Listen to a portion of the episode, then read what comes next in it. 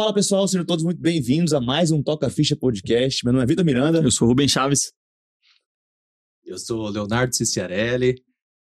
Eu sou Daniela Medeiros. Vocês estão muito tímidos, gente. Pô, não é possível. Travou a ordem Travou aqui. Travou, travou. Pô, sejam muito é bem-vindos. as mulheres, né? Sim. Ah, entendi. Você deu, você desceu, tava deixa, deixando, olhadinha e né? falou, vai, vai. É, eu Ela falei, não, foi. sei se é ele, não sei se sou eu. Por isso que o, o veículo autônomo ainda não existe, né? É, não, não vai começar, Rubão. É verdade, Porque não, mas é se verdade. eles chegarem numa encruzilhada onde tiverem quatro veículos, o veículo não vai saber qual que Não, mas é, porque, tipo, eles estão programados pra sempre dar passagem, né? E aí, se chegam quatro veículos, tipo, num cruzamento, eles empacam. Porque todo vai, todo vai dar passagem pra todo mundo. E aí, se você coloca pra um, tipo, tomar a iniciativa, às vezes pode dar, tipo, acidente por conta disso, entendeu? Boa, muito É, bem. boa. Começamos bem filosófico aqui o, o nosso podcast. Mas hoje a gente vai falar sobre psiquiatria, né? A gente tá com um casal aqui de, de psiquiatras. É, pô, a gente tem muito assunto pra falar hoje, né? A gente pode falar de formação, de residência, de namoro durante a residência, se pode, se não pode, se casa, se não casa e tudo mais. Mas a ideia mais é, é conversar com vocês e ouvir, né? Como é que foi essa trajetória desde que terminou a residência, a entrada no mercado de trabalho, cada um escolhendo seu caminho, isso se juntando depois lá na frente. Então, tem muito assunto aí sobre psiquiatria para falar com vocês. Vai ser uma, uma tocação de ficha bastante diferente, né? Porque a gente ainda não entrevistou nenhum, nenhum psiquiatra. Vocês são É, os, os a gente tá no primeiros. setembro amarelo, hein? E foi coincidência. Exatamente, Exatamente. coincidência. A gente É. tá no A setembro Dani tá de amarelo. laranja, ela quase veio de amarelo Você aqui viu? Sim. fazendo propaganda É. de setembro A amarelo. gente edita Sim. e coloca um, uma, um Não, mas isso aí é, amarelo. é quase, quase amarelo, né? Quase Tem uns, amarelo. uns amarelinhos no fundo ali que vai ajudar a gente. É. Mas legal, deixa eu apresentar vocês de um jeito mais resumido e vocês se apresentam também com, com mais calma e a gente começa o nosso Combinado. papo aqui, ó. Bom, o doutor Leonardo fez faculdade em Santa Casa e aí eu vi aqui no currículo que a, que a Dani fez foi em Natal, né? Em Na- na Natal, Potiguar. exatamente. E aí depois eu vi que a residência dos dois foi na Santa Casa. Aí eu falei, entendi tudo. Vocês se conheceram por ali. E, enfim, vocês vão poder contar isso mais pra gente. O, o Leonardo também fez a formação em análise de psicodramática, né? Pela Escola Paulista de Psicodrama. Mais de cinco anos de experiência no consultório. Você tem aquele ambulatório que você colabora, colabora da USP, né? De, psiquiatria É, do estilo de vida, Programa de mudança de hábito e estilo de vida, que é o Promev. que é bem legal também. Bem legal. A Mariana curte pra caramba. Tem um livrinho lá do, da Tem, psiquiatria do estilo de exatamente. vida que ela É, lê. É, É, vive me perguntando as coisas lá de, de nutrição, de exercício também, que é, aplica tem muito. esse enfoque mesmo. Tem uma palavra aqui que quem é da psiquiatria vai entender, que é o cratóide, né? Você trabalhou quatro anos no, no cratóide. Foi, foi. Foram quatro anos com dependente químico e também tivemos uma experiência no Hospital Cantareira, que é um hospital na Zona Norte, que a Dani também trabalhou lá e a gente também trabalhava com dependente químico, que é uma sub-área da psiquiatria, né, mas que é bastante interessante. Sim, a Mari me conta muito que ela recebe na resi- residência as transferências do cratóide, né? Então, Exatamente, o é. paciente Que é o entra lá, centro de referência de álcool, tabaco e outras drogas. aqui de São Paulo, Aqui né? de São Paulo. basicamente pega bem a Cracolândia ali. com É, é no né? meio da da Cracolândia. É no meio. Nossa, ela me conta uma história bem... Fica ali no, É, no Bom bem- Retiro, ali no centro. Isso, no Bom Retiro, exato. Ali- Eles organizaram a praça lá, você viu? Tipo, mexeram agora lá. A Ah, praça é? tá, tá limpa ali, aquela praça. A Mas Santa assim, Isabel, né? é, só que espalha, né? Infelizmente não resolve. É. Show. E tem diversas outras formações aqui, né, Léo? Na área de psicanálise, farmacogenética, psiquiatria nutricional e o consultório que você está tocando aí super bem, né? É, então, Vamos falar disso aí. E a Dani fez faculdade lá na Universidade de Potiguar de Natal, fez residência de psiquiatria na Santa Casa de São Paulo, conheceu o Léo, se casou, tá super feliz, né? Eu fiquei sabendo. Sim, sim, claro. Confirma. Me Confirma. enrolou um pouquinho, mas deu certo, né? Cheguei ao altar. Depois fez uma área muito legal, né? Que é psiquiatria forense no, no IPQ da USP. Sim, E também se juntou ali com a medicina do trabalho também, né? Exatamente. Que tem, tem muito assunto tem aqui. muito a ver. E desde então trabalha como perita no aqui o, o nome é o Juizado Especial Federal de São Paulo no Tribunal de Justiça de São Paulo. Você deve ter uma história bem interessante É, para contar disso sim. aqui. Vamos falar disso. Muita coisa. Atua também no consultório particular e teve essa experiência junto com o Hospital Cantareira e tudo mais, né? Exato. Professora de pós aqui da casa, da EPMED. Exatamente. Legal. Bom, gente, sejam muito bem-vindos e vamos lá, vamos conversar um pouquinho sobre psiquiatria, sobre carreira e sobre essa trajetória Boa. toda. Boa, conta pra gente então, é, Léo, Dani, quem, quem de vocês quiser começar né, com a palavra, como que foi essa época que vocês começaram a, a tocar ficha ali na psiquiatria e, e se vocês já entraram direto já, né, da, da faculdade para residência, vocês chegaram a tocar ficha do jeito mais tradicional, tipo PS de clínica, assim, É, ou psiquiatra, já ele- foi direto pra certa psiquiatria já, né? sangue, né? Porque É. geralmente a gente vê que a galera da psiquiatria já acaba trabalhando cada vez mais com a psiquiatria desde muito cedo, né? É. Desde a residência e tal, e, e acaba ficando mais, inclusive em plantões também, né? Que É, É. mas na existe também. verdade a gente começa a ter mais condição de pegar plantões especial, especificamente de Uhum. psiquiatria a partir do R2. Uhum. Então, eu particularmente, quando eu me formei, eu fui pro exército, né? Eu fiquei no HMASP, no Hospital Militar de Área de São Paulo, fiquei um ano lá. E durante esse período eu comecei a dar plantão de clínica. Então, eu comecei a ter alguns Ah, Então contatos. você tocou ficha, né? Toquei ficha, opa. Aí toquei ficha, trabalhei um tempo no hospital. é, No hospital, como é que chama? Alvarenga. Alvarenga, exatamente, Dom Antônio de Alvarenga. E também no hospital que era na zona. Vila Alpina. Vila Alpina, plantão lá. Hospital Estadual Vila Alpina, exatamente, tá fugindo os nomes. No Hospital Estadual Vila Alpina e no Hospital Dom Antônio de Alvarenga. No Uhum. Vila Alpina eu tocava enfermaria todo final de semana. Não, era duas vezes ao mês de final de semana. De eu clínica ficava mesmo. De clínica, enfermaria de clínica. E no Dom Antônio de Alvarenga era pronto-socorro. Aí eu fiquei lá enquanto eu fiz o exército. E durante a residência eu larguei no R3 esses plantões de Pô, verdade. você fez Então, uma- assim, é durante quase a é. residência inteira. E aí, no R2, a gente começou a pegar mais plantões, especialmente de psiquiatria. Mas até o R3 eu toquei ficha de plantão Ah, de clínica mesmo. Interessante, não sabia. É. É. Ele demorou pra largar os plantões de clínica. né? É. Porque quando a gente tava no Não era mal R2. visto, não, entre os colegas, assim? Ele sabe clínica e tal. Até não? que não. não, e pior que ele sabe muito. E desde a época, E né? foi bom, exatamente, porque eu peguei muita mão de clínica e hoje isso eu uso no meu consultório, Usa, né? Usa, usa, com o- com os meus pacientes, porque na Sim. verdade a gente, como psiquiatra, acaba sendo meio clínico dos nossos pacientes, né? Porque assim, igual o ginecologista é o clínico da mulher, Entendi. que a gente vê com muita frequência, Tem né? de contato ali, né? Todo Exato, mês, todo exato. mês praticamente a gente vê os nossos pacientes, então a gente precisa ter um pouco de visão de clínica, né? Legal, Sim. legal. Eu tô Exato. brincando, é porque eu fico pegando no pé da Mari lá, assim, é porque ela nunca gostou de, de PS e, e de, de, de clínica mesmo, assim. Ela- É. Eu lembro que, eu acho que até falei isso uma vez, quando eu vim para São Paulo, eu demorei muito para conseguir um plantão melhor do que um plantão de SUS longe, assim, de quebrada mesmo, aquele plantão no hospital pequeno, sem retaguarda. Quando a gente conseguiu, né, a gente entrou na Rede Dor, cara, Uhum. foi um alívio gigantesco poder trabalhar no hospital com uma estrutura muito boa e sem aquela loucura, né? E quando a Mari veio, eu consegui colocar ela no hospital da Rede Dor rápido, assim, tipo, o primeiro plantão da vida dela aqui de São Paulo seria é, num hospital desse, né, basicamente. E ela pegou um plantão domingo de manhã, que é mais Uhum. tranquilo ainda, Hum. de seis horas. E ela nunca mais voltou. Nossa, então. É, mas assim, na psiquiatria ela adora, É. faz A Dani um sou comigo lá no estilo. Alvarenga, É. né, amor? Eu também, eu me formei em 2013, então, é, desde que eu me formei, eu sempre fui anestesista, anestésio, anestésio, acompanhava, fiz liga de anestesia, e eu Legal. nunca pensei em psiquiatria, eu gostava da psiquiatria, mas eu falei, jamais vou fazer. Daí eu não passei, o que, que eu fui fazer? Fui fazer PSF e fui ficar Uhum. estudando.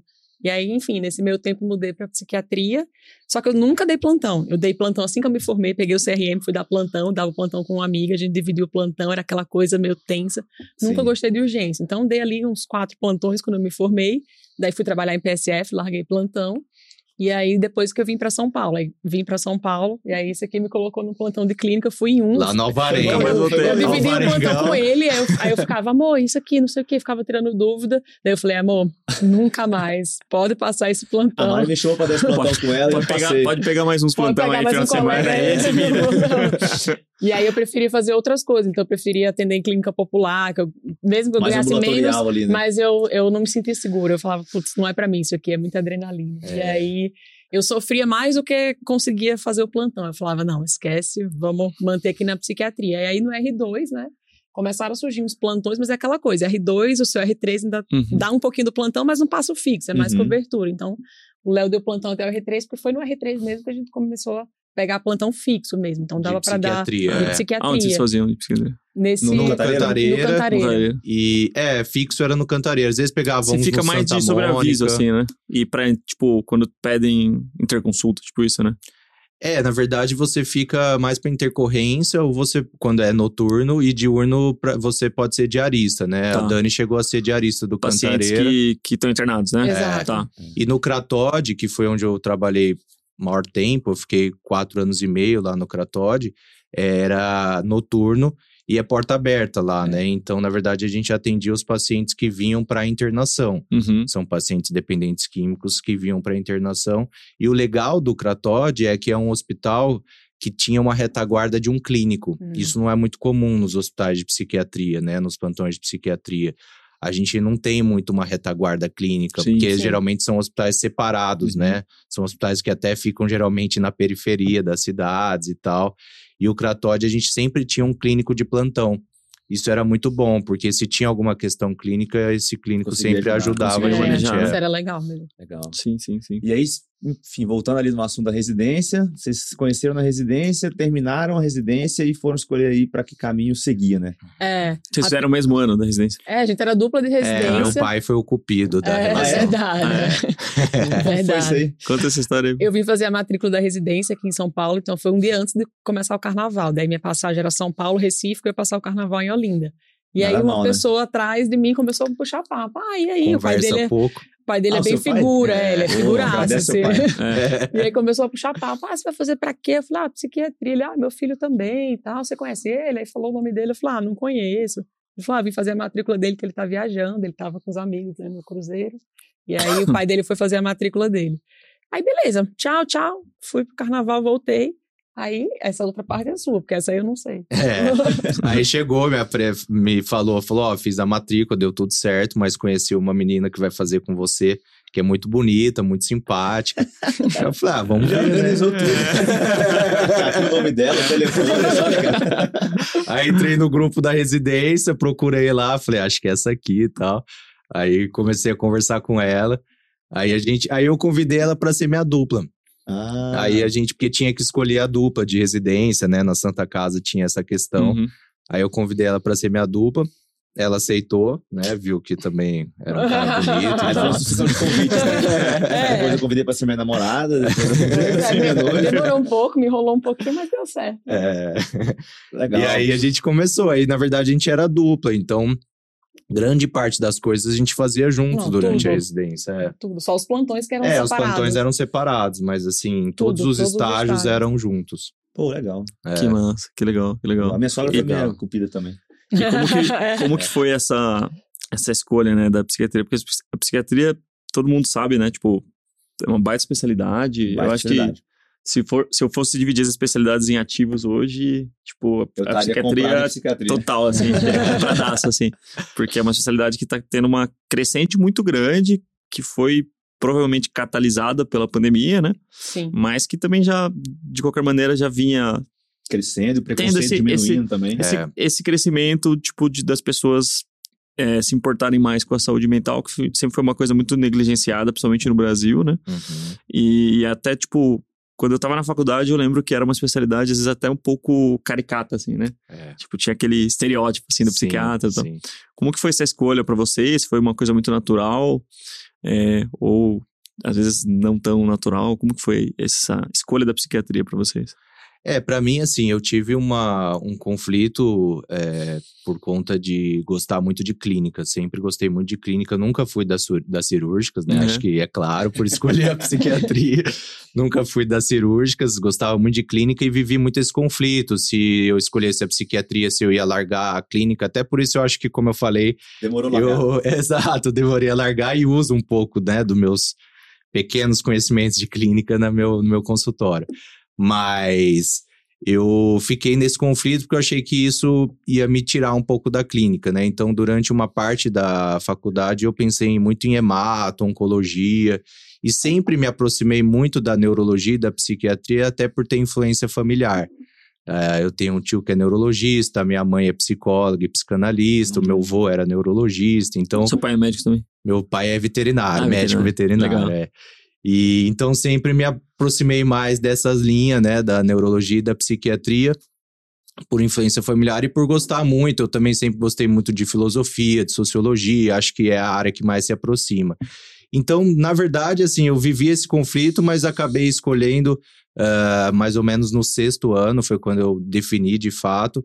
Fiquei muito entre neuro e psiquiatria, mas eu achava que o que me interessava na neurologia era a parte comportamental. Uhum. Então, Então aí eu falei, não, é psiquiatria mesmo. Eu acho que é uma área que se aproxima mais das áreas humanas, né, dentro da medicina. E é uma coisa que sempre eu me apaixonei, tanto que eu acabei fazendo a formação em psicoterapia também, né? Então eu atuo também como psicoterapeuta, porque acho que eu gosto dessa parte apesar de gostar da parte mais médica, né, Uhum. eu gosto mais da, eu gosto também da parte psicológica, né? Então eu achava que era uma área que ia me satisfazer e hoje eu sou completamente satisfeito. É, tá. tá sua, sua atuação é basicamente consultório, né? É, Tipo, dia todo, todo dia, cheio. É. consultório e, continua. eu faço esse trabalho lá no IPQ de sexta-feira no ambulatório do Promev. Legal, legal. E as aulas também. E né? as aulas são profe- professores também. sim, é. sim, sim. Que massa. É legal isso, né? Porque é, é uma, é uma complexidade, né? Trabalhar com, com essa questão da, da psiquiatria. E até tava lendo um livro esses dias, que é, o, que é um livro famoso, né? Do, do Kahneman lá, o Ruído. Não sei se você já Sim, leu já sim. esse livro. Não li, mas sei qual é. Muito bom esse livro, cara. Depois dá, dá uma lida.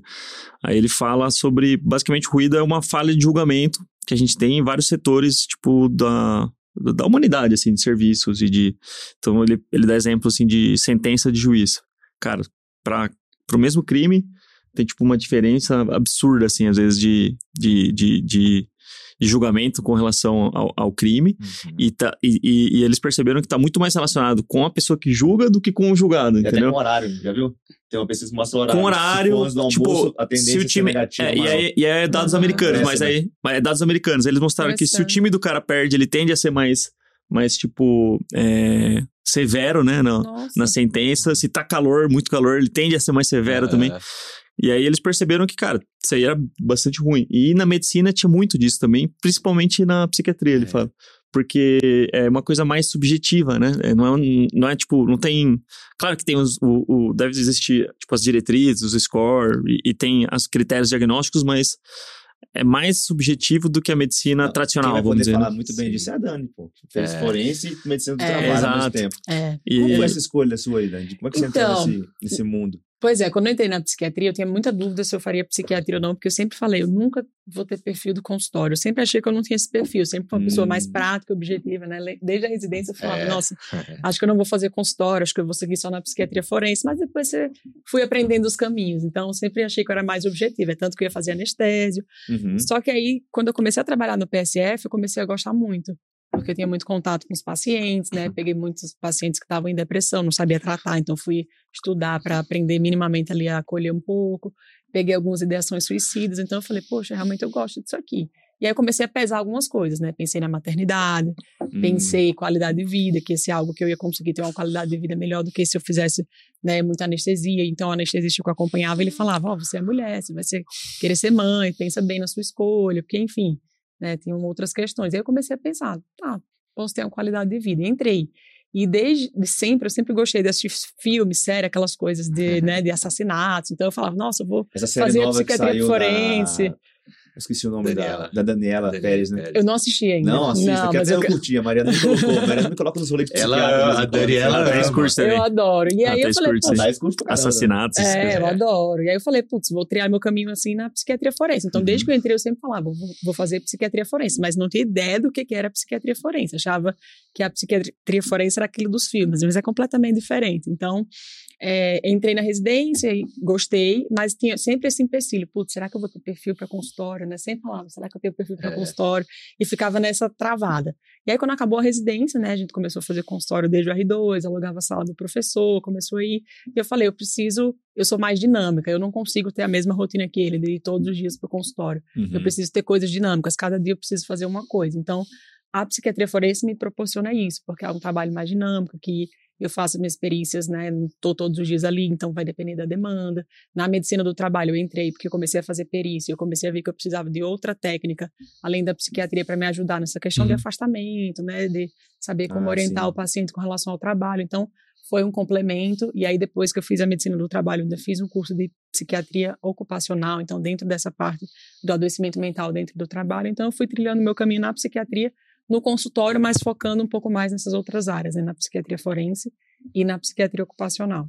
Legal. E é interessante isso que, que você falou, Rubem, porque é, isso a gente precisa tomar muito cuidado dentro dessa nessa avaliação dos pacientes, né, da psiquiatria. Uhum. E tem um conceito do exame psíquico que a gente usa que chama capacidade negativa, que é a capacidade que a gente tem que ter, né? Isso é treinamento, é com muito treinamento que a gente adquire, de separar as nossas, eh, os nossos preconceitos, a nossa história de vida, as O seu nossas status, né, do dia, né? Exato, até não- é. exatamente, né? Uma briga que você teve no dia, uma situação de, né, uma briga de trânsito, uma situação que você teve no né? dia, É, para não influenciar no seu diagnóstico e até mesmo na forma como você trata ali o paciente, mas principalmente no diagnóstico. Sim. O nosso diagnóstico, ou para a gente realizar o diagnóstico na psiquiatria, nós somos instrumentos importantes, né? Já que a gente não tem exames complementares, né? Então é interessante É, a isso. a Mari gente falou- usa esse, essa questão na, no exame psíquico. Ela me contou muito desse treinamento que vocês têm que ter de não julgar, né? Uhum, porque, lá, exatamente. ela- vou colocar um exemplo extremo assim, ela vai atender um pedófilo. Você já entra na sala condenando o cara por tudo. Sim. É. E você, lógico, não é nada que, que ninguém aprova, mas você tem que conseguir separar uma coisa da outra para achar um racional ali. Ou alguém, sei lá, num surto psicótico, cometeu um crime muito, muito Sim. cabuloso, você tem que separar uma coisa da outra.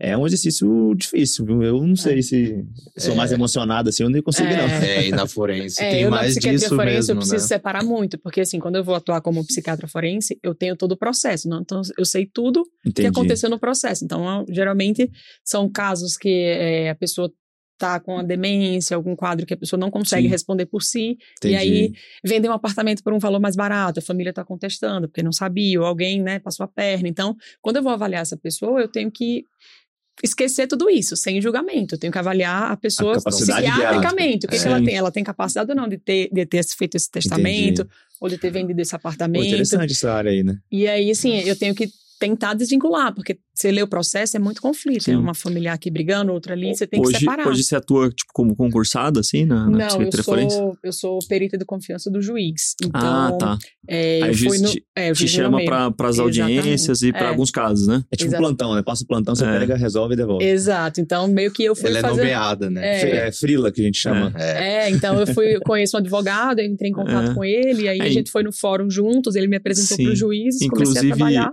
Cidades que, que não tem, às vezes, médico, eles chamam, tipo, até um médico generalista para fazer isso, É, né? pra fazer Isso, junto, exatamente. é. Não, acho que o mais, mais legal disso, assim, vou- pensando, é, voltado aqui para o assunto de carreira e tudo, é que existe as especialidades, elas meio que têm padrões na cabeça do aluno, do residente, de como que elas funcionam, né? Então aqui a gente está diante de um casal de psiquiatras que fizeram a mesma residência e que hoje tem práticas e rotinas e ambições, sonhos, vontades totalmente diferentes dentro da psiquiatria. E os dois estão super satisfeitos aí pelo Exato. sorriso que vocês estão abrindo aqui quando eu tô falando isso. Dá pra ver dentro da área, né? Isso é super legal da gente, da gente falar É também. verdade. Exato. Porque é, e a própria, é isso mesmo, porque a própria psiquiatria tem vários caminhos que você pode seguir, né? Isso que a Dani Uhum. foi, porque às vezes tem esse estereótipo, né? Como vocês falaram, e às vezes e, e os residentes, os internos às vezes ficam com essa ideia, né? De que psiquiatria é consultório. Uhum. Mas a gente mesmo estava falando, né? Que tem a parte de procedimentos atualmente, tem a parte da forense. Quer dizer, tem outras áreas que dá para você seguir, não só É. o consultório. Né? A gente fala muito disso, assim. é... Lógico, o aluno está em formação, né? Para entender o mundo, mas existem caminhos muito pré-estabelecidos e que qualquer um que pensa um pouquinho fora se sente desconfortável e às Sim. vezes não consegue dar esse passo e aceita aquilo como uma verdade. Uhum. Mas também eu vejo muito especialista, ou pelo menos residente do- dos últimos anos, que tem essa dificuldade de, é, de conflito entre o que ele quer ser como profissional, como especialista e exercer no seu dia a dia, com o que o mercado oferece de, de cara, de primeira.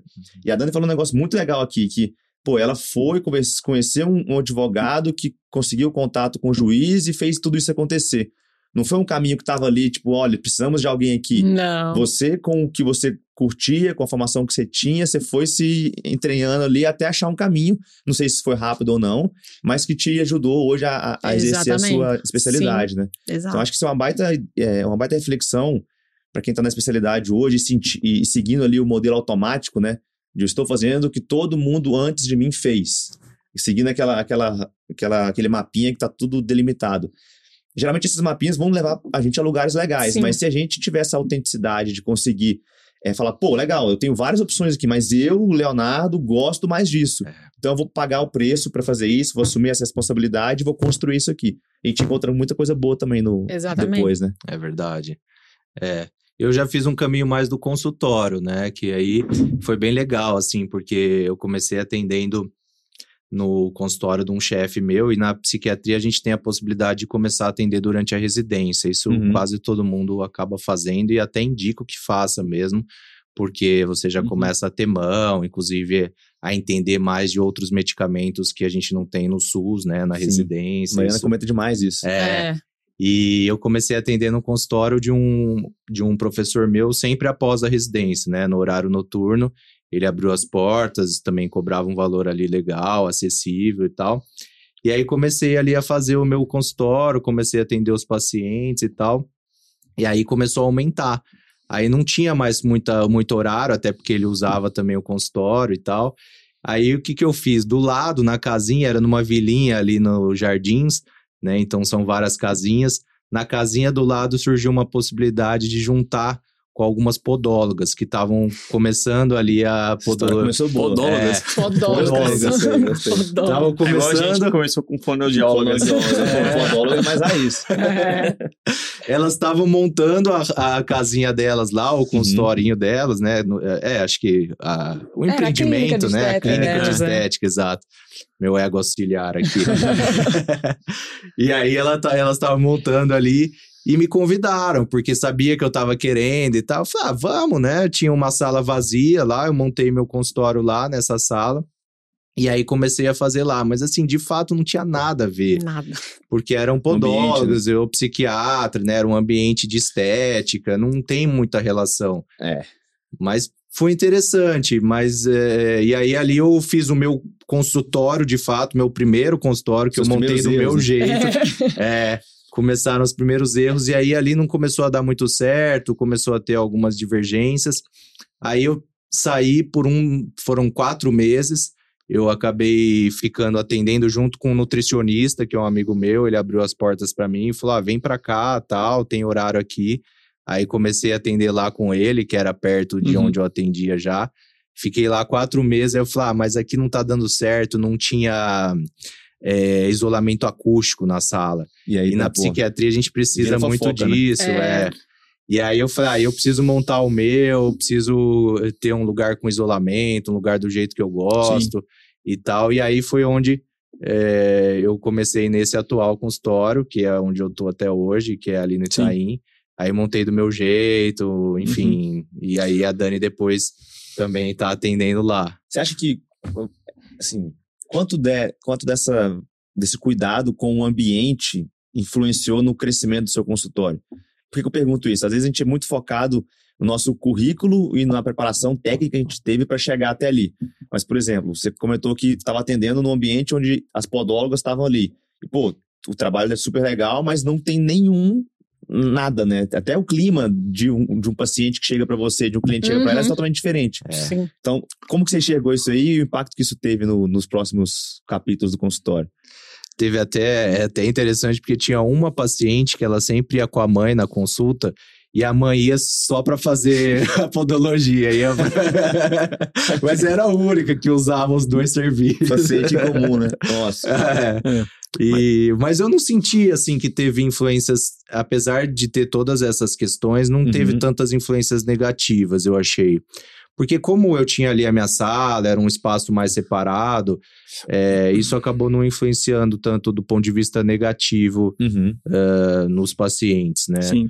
Mas é claro que hoje em dia eu me sinto muito mais satisfeito, né? Com o lugar do meu jeito, só com enfoque na psiquiatria, né? Sem ter Podólogo. essas Uhum. outras É, pessoas. É, nossa. que não tem nada a ver, né? Se fosse psicóloga, seria maravilhoso, Legal. né? Mas podólogo. Isso, isso aí que você tá falando, né? De você tá come, começou a atender num lugar que não era 100% pronto, não era o ideal, né? Você É. começar a atender.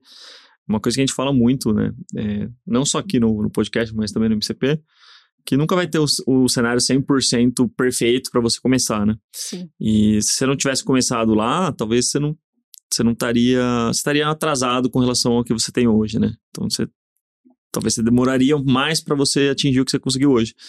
E eu acho que consultório é muito isso. Quanto antes a gente começa, e a gente começa a entender. E, e o começo do consultório não é para você lucrar, de fato. Porque provavelmente no começo não era tão lucrativo assim, sim. ou às vezes até zero lucrativo, igual foi pra gente, assim. Mas para você começar a entender é, as dificuldades, né, de, de ter um consultório, é, e aí você começa a, a entender que, tipo, você tem que criar uma identificação visual, você tem que criar uma marca, você tem que criar uma reputação, é, preparar o ambiente para receber o paciente, ainda mais na, na, psiquiatria, que existe uma certa descrição, né? Uhum. É, e aí, depois que você acumula essa bagagem, entende é, qual que é o melhor jeito, né, de você abordar, qual que é o público que você vai atender dentro da psiquiatria, né, porque também tem muitas coisas que a gente pode atender dentro da, uhum, da, da, da, nossa especialidade, e ainda mais da psiquiatria que é tão ampla, a gente está vendo isso. É, então, tem muita coisa que a gente pode fazer e é o que a gente costuma chamar de MVP, né? Que é tipo você testar o mínimo produto viável para depois você replicar um lugar que faça sentido. Uhum. Porque eu tenho certeza, se você não tivesse passado por isso, você chegasse e falasse, ah, agora eu vou assumir o meu do zero, o risco seria muito maior, né? É, e as pessoas sim. às vezes não entendem Exato. isso, né? Que às vezes elas acham que o consultório tem que ser igual ao plantão, né? Que é um negócio que é muito lucrativo, assim, uhum. logo no começo, né? É, é e, e é. quanto mais você vai testando, é quando você vai ganhando experiência. Por exemplo, essa questão do isolamento acústico. Eu acho que o fato de eu ter ido para essa sala do nutricionista me possibilitou ver que, de fato, eu precisava do isolamento acústico e que isso fazia muita diferença para o meu atendimento, para o paciente, inclusive, Sim. se sentir mais confortável. Então, às vezes esses testes são fundamentais, Sim. né? Onde Sim, você vai ganhando experiência. Nunca tinha parado pra pensar nisso. Né? Não, né? sério. É. Não, e na residência a gente escutava, né? Era sempre assim, ah, seu consultório vai demorar 5, 10 anos pra, pra começar, começar, a fazer sucesso, né? No começo vai devagar, né? Era sempre, é, tudo. não, 5 a 10 anos no mínimo. Você foi então... duplo do consultório de podologia? Fui também. Entendeu lá? Fui, entendi. A gente Legal. atendeu junto. Ele fez uma pausa, né? É, eu dei uma pausa no consultório, porque teve uma hora que eu falei, putz, acho que não é, isso não é para mim, tava hum. meio na psiquiatria forense, e aí na medicina do trabalho, eu falei, não, acho que consultório não, acho que eu gosto mais de perícia. E aí, falei, não, calma, eu preciso parar, ver realmente se é isso que eu quero. Daí eu parei, acho que foram, foi um ano, né, que eu parei? Acho que uns dois, né? É, um é. ou dois anos, e aí eu falei, não, é isso mesmo, é consultório. Amadureci, né, muito a ideia, porque... Uhum Fui, antes eu achava que o consultório não era para mim, mas eu vi que dava para ser, mas do meu jeito. Então eu é, fui, legal. eu fui fazendo o consultório do meu jeito, do jeito que eu me sentia confortável. Então, depois disso, as coisas foram dando certo. Então, eu comecei legal. a entender que eu precisava me adequar a trabalhar de um jeito que funcionasse para mim, não seguir o padrão. Sim. É, eu passei por isso também, porque quando eu comecei a atender, que onde a gente alugou, a gente alugou uma, uma sala numa clínica de fonoaudiologia, né? Uhum que era tipo umas fonoaudiólogas que tinha lá e elas locavam, né, o período... Pra ajudar a rachar o aluguel é, no final do mês. pra ajudar a rachar o aluguel, pronto. Exato. É, era, é, era, era, igual o nosso também. Era, do lado também. Não, e era do lado da nossa casa, né? Era então, na tipo, esquina, era Na esquina, bom. era muito bom pra gente. E ali foi tipo um laboratório pra gente, assim, né, de, de, de testar... É, o que, que dá certo pra gente, o que não dá certo. É, eu lembro, é, foi até um, um, fato engraçado que me vem na cabeça agora. Eu lembro que eu tava fazendo estágio no Esporte Clube Pinheiros, lá, no, lá em Pinheiros, né? E ali na, na, na avenida, na, na Faria, né? Uhum. E tinha uma paciente marcada. E quando o paciente marca no consultório particular e é um dos primeiros pacientes, é um, um evento, né? Sim. Então, assim, quarta-feira eu tinha esse negócio lá. Era sete e meia da noite marcada a consulta, depois da residência, né? E saí lá do Esporte Clube Pinheiros, uma chuva, e travou tudo ali, ó. Travou. Você não achava Uber, táxi 99, nada. Entrei no táxi, fiquei 15 minutos, andei uma quadra, assim, ó. Aí eu falei, nossa, não vai dar. Aí eu lembro que eu tava de. Eu sempre ando de mochila, né? Tava com tênis na mochila e de calça jeans. Eu dobrei minha, minha calça, coloquei o tênis e corri. De, do Pinheiro até em casa. Aí cheguei, tipo, em 40 minutos de corrida, assim, cheguei, tomei um banho, desci e atendi a paciente desse Nossa! Eu lembro que eu sentei na, na cadeira, ainda, ainda cansado, assim, suado, e eu suava, assim, ó. Eu falava, gente, que, que... Aí eu olhei pro consultório, o consultório que já não, não gostava, eu olhei meio bagunçado, assim, eu só tinha uma certeza, que ela nunca mais ia voltar. E ela nunca mais voltou mesmo. Com certeza. Não, e ele me ensinou muito, tipo, sobre isso, né? Comecei a pensar algumas coisas na consulta ali. É, Mandei bem no diagnóstico e tudo, mas, putz, era. Claramente foi um show de horrores aquela consulta ali. Sim, é, no começo acho é. que todo mundo passa por, por isso, passa muito pela questão também do síndrome do impostor também, né? Sim. Que, pô, será é. que. Pois é uma coisa que eu será que eu tô, não tô cobrando caro só para dar algumas informações para pessoas? Às vezes a gente se sente assim, né, no Sim. começo. É, acho que vai mais, mais pro Leonardo essa pergunta, assim, como que você conseguiu porque uma vez que você definiu, pô, consultório, vou entrar no consultório. E ali você tem um, um limite de horas para trabalhar, é, um valor que você cobra, então você tende a chegar num teto de, de, de força de trabalho, né? senão você se desgasta muito, e remuneração. Como que foi esse equilíbrio? Isso foi acontecendo? Você foi, você tinha um vínculo lá no, no Hospital Cantareira, por exemplo, que era um plantão. Em que momento que você viu que dava para tirar, você quis sair disso? Como que foi essa transição? Depois a Dani pode contar o dela também. já contou que teve essa pausa no consultório, É. depois voltou. É, é legal ouvir isso, porque assim, a gente é da linha aqui no, no MCP que consultório, carreira no- na especialidade, não tem um playbook, né, que você segue ali. Tem vários caminhos que você pode seguir e, e quanto mais números a gente tem e, e- e consciência de onde a gente quer chegar, mais fácil fica tomar essa decisão. Porque você fala assim, nossa, eu não quero isso, mas você não consegue se apoiar em nenhum fato para tomar decisão, fica uma roleta russa, né? Onde Sim. você vai no tudo ou nada. E a pior coisa que a gente pode fazer na especialidade é falar, ah, vou abrir o consultório no tudo ou nada, ou vou abrir mão desse plantão no tudo ou nada. Sim. Tem que ter um certo plano aí. Aí eu queria ouvir de vocês como que foi, tá sendo, essas É. coisas assim. É, assim, eu particularmente sou bem obsessivo, assim. Bem metódico. É bem metódico, vocês sabem, vocês já viram que é meu ego auxiliar aqui, né? No psicodrama a gente chama de ego auxiliar quem Que auxilia, ajudando, né? exatamente. Nas conclusões. né? das conclusões. E foi um pouco isso, na verdade. Eu sempre, como eu já contei, né, dando plantão de psiquiatria, de clínica até o R3, e começando o consultório. E aí, conforme a coisa foi andando, eu fui sentindo, sempre fazendo conta, mas sempre com muito, muita cautela. É o meu perfil, né? Eu tenho bastante.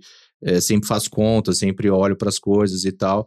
E aí, conforme eu fui vendo que o consultório estava crescendo, né, eu fui aumentando o valor e isso foi me possibilitando alargar os plantões, né? Ela sempre me ajudando, falava, não, amor, vai e tal. E ele sempre, não, vou demorar mais um pouco. Eu falei, amor, vai, você precisa aumentar o seu consultório. Não, mas será? Vou esperar mais Se um não for pouco. mulher na vida do homem. Esperava, né? É, esperava. então, eu falei, é, você amor, vê. vai, larga. Aí ele largou o Cantareira, foi o primeiro, né? É, o primeiro foi o Cantareira e o Cratode, como era CLT, eu demorei um pouquinho mais.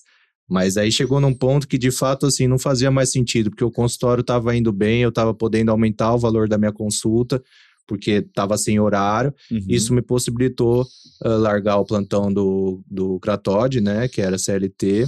Mas assim, dá uma insegurança, sempre dá, até porque é um- era um emprego CLT, tinha férias, tinha 13 terceiro e Tem uma tal. segurança ali. Tem uma aspas, né? segurança ali, exato, que às vezes a gente acha que tem, né? Mas É, que o particular, quando vem pagando bem, ele É. engole essa segurança em dois meses. é, É, um mas plantão. conforme você vai percebendo que o seu valor do particular tá se mantendo, É. você fala, não faz sentido, É. né? Porque por mais que tenha ali uma variação, vai ser muito pequena. É, isso e a tá carga horária, assim, geralmente de um CLT com um consultório legal e tudo, fica na casa de cinco vezes menos do que um consultório paga Sim. por hora, ou até Uhum. mais, né? É. Dependendo. Se quando entra, entra procedimento, sei lá, cirurgia, que não é o caso aqui, esse valor vai embora, né? Sim. Mas é aquilo, né? De fazer a conta certinha aí. É, e ele dava plantão noturno. Então, no dia que ele dava plantão, no outro dia, a agenda do consultório dele tinha que estar fechada, porque ele não conseguia atender. Então, É, na manhã. de Tinha que fazer manhã, aquele no outro cálculo dia. que É, e também por aí, tá ali, né? teve uma hora que Exato, é. começou a não compensar Foi isso mais. que eu comecei aí, a ver. Não, e outra, que- mesmo que você atenda à tarde, esse dia que você está atendendo pós-plantão é, um É, dia mais é um improdutivo, dia. que Sim. você vai.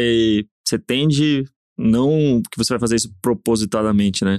De propósito, mas você não vai entregar a mesma coisa, porque o consultório é muita energia, né? Você tem que estar com na uma energia psiquiatria, boa, você ainda tem mais que a estar psiquiatria. muito presente, porque o paciente ele precisa, ele quer é aquilo que a gente falou, né? Até para o diagnóstico você precisa, você é um instrumento, né? Sim, Então você precisa estar muito presente ali. total, Tem que ter total. limite de carga horária. É. né? É. E, e me conta um pouco sobre. Aí é uma dúvida, tipo, nem é tanto de carreira, Você vai assim, fazer uma história. consulta aqui? Fazer uma consulta aqui. Não, dessa, dessa questão da, do psicodrama aí. Como, como que funciona essa. É uma subespecialidade da, da psiquiatria?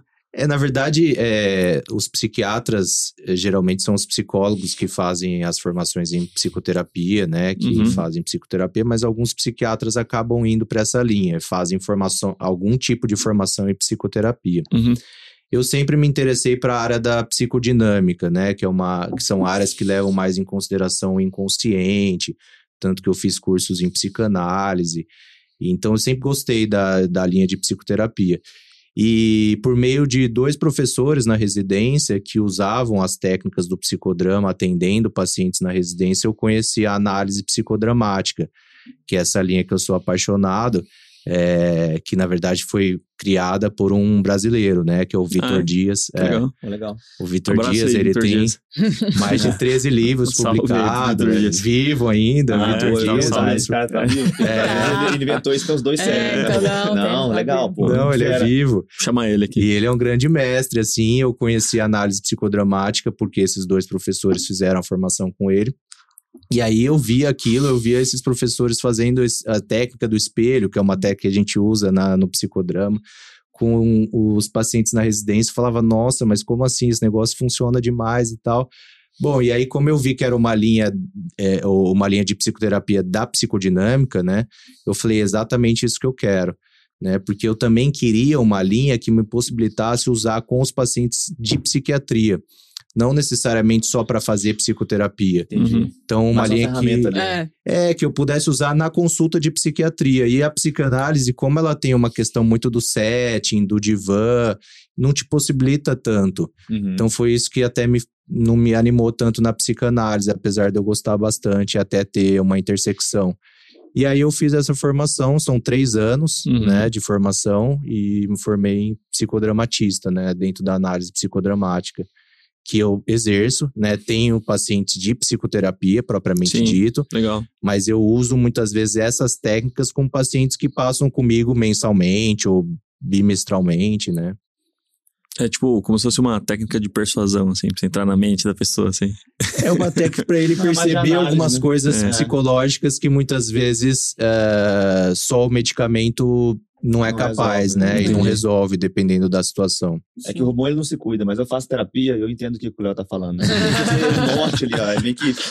tá, Posso, posso estar errado, mas é, essa análise ela te dá um diagnóstico ali de uma situação e em cima desse diagnóstico você vai trabalhando os pontos com o paciente, conduzindo ele junto com remédio, junto com terapia, junto Isso. com tudo ali, né? E é bem legal porque, como é uma linha que foi criada por um médico, o Vitor Dias é médico, ele sistematizou de uma forma exatamente como você falou. A gente faz um diagnóstico psicodinâmico. Entendi. Isso nos norteia com o que a gente vai fazer com Sim. o paciente. É. Que fundamental. aí tem um um início, meio e não sei se tem fim, mas, mas tem um caminho para Tem, se tem conduzir. um sim. caminho, né? exato. Do ponto de vista psicológico, né? Que é uma visão um pouco diferente Sim. da questão medicamentosa psiquiátrica. Sim. Legal. E- Pô, já ficou claro o modelão que o, que o Léo atende no consultório, né? Sim, sim, Sim. interessante. Exato. E Mas, o... falei, bom, eu ia puxar uma pergunta pra Dani aqui. Não, não, manda. manda Não, eu ia perguntar, porque ela falou que começou o consultório, não estava se encaixando, e aí foi pra forense, pro trabalho e tudo mais, e agora tá voltando a pôr um pezinho lá no, no consultório. O que, que É- te trouxe de volta? Então, e, Sim, e você exato. comentou de maternidade também, qual que é esse plano aí? Se, se, Tá nos planos. Tá nos planos? Tá nos planos. que você falou desde lá do início, desde É, antes, quando não, você deixou a sim. anestésia de lado, isso estava na, Não, tá nos no planos. pensamento. Sim.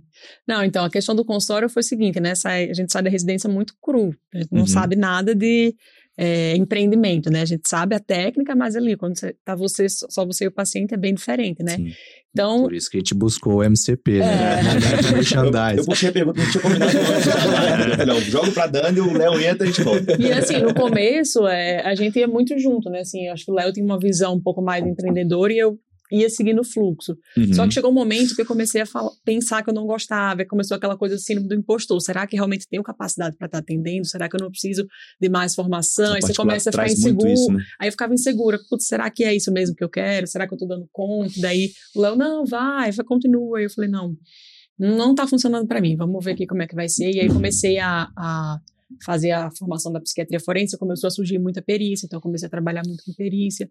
Trabalhava no hospital, que no Hospital Cantareira, eu trabalhava como é, diarista, então eu evoluí em enfermaria. Então eu sempre gostei muito desse contato com outras pessoas, porque na psiquiatria a gente é muito solitário, né? Assim, o consultório é a gente e o paciente. É uma É, coisa muito Talvez solitária. o psicólogo ali, mas não tem É. muita abrangência, né? E aí era uma coisa Legal. que me deixava muito angustiado. Eu falava, poxa, eu venho trabalhar todo dia só eu aqui. E aí esses outros trabalhos me possibilitavam contato com outras pessoas. Uhum. Então comecei a atuar nisso aí. Só que aí depois, quando eu comecei a montar todo esse molde de trabalho, começaram a surgir outras demandas, né? Pacientes, ah, a senhora não vai voltar a atender? Ah, eu queria passar com a senhora, tal, enfim. E eu falei, putz, talvez seja a hora de, de retomar agora que eu tô mais madura, né? Tô mais segura de muitas coisas. E aí foi dando certo. E aí Legal.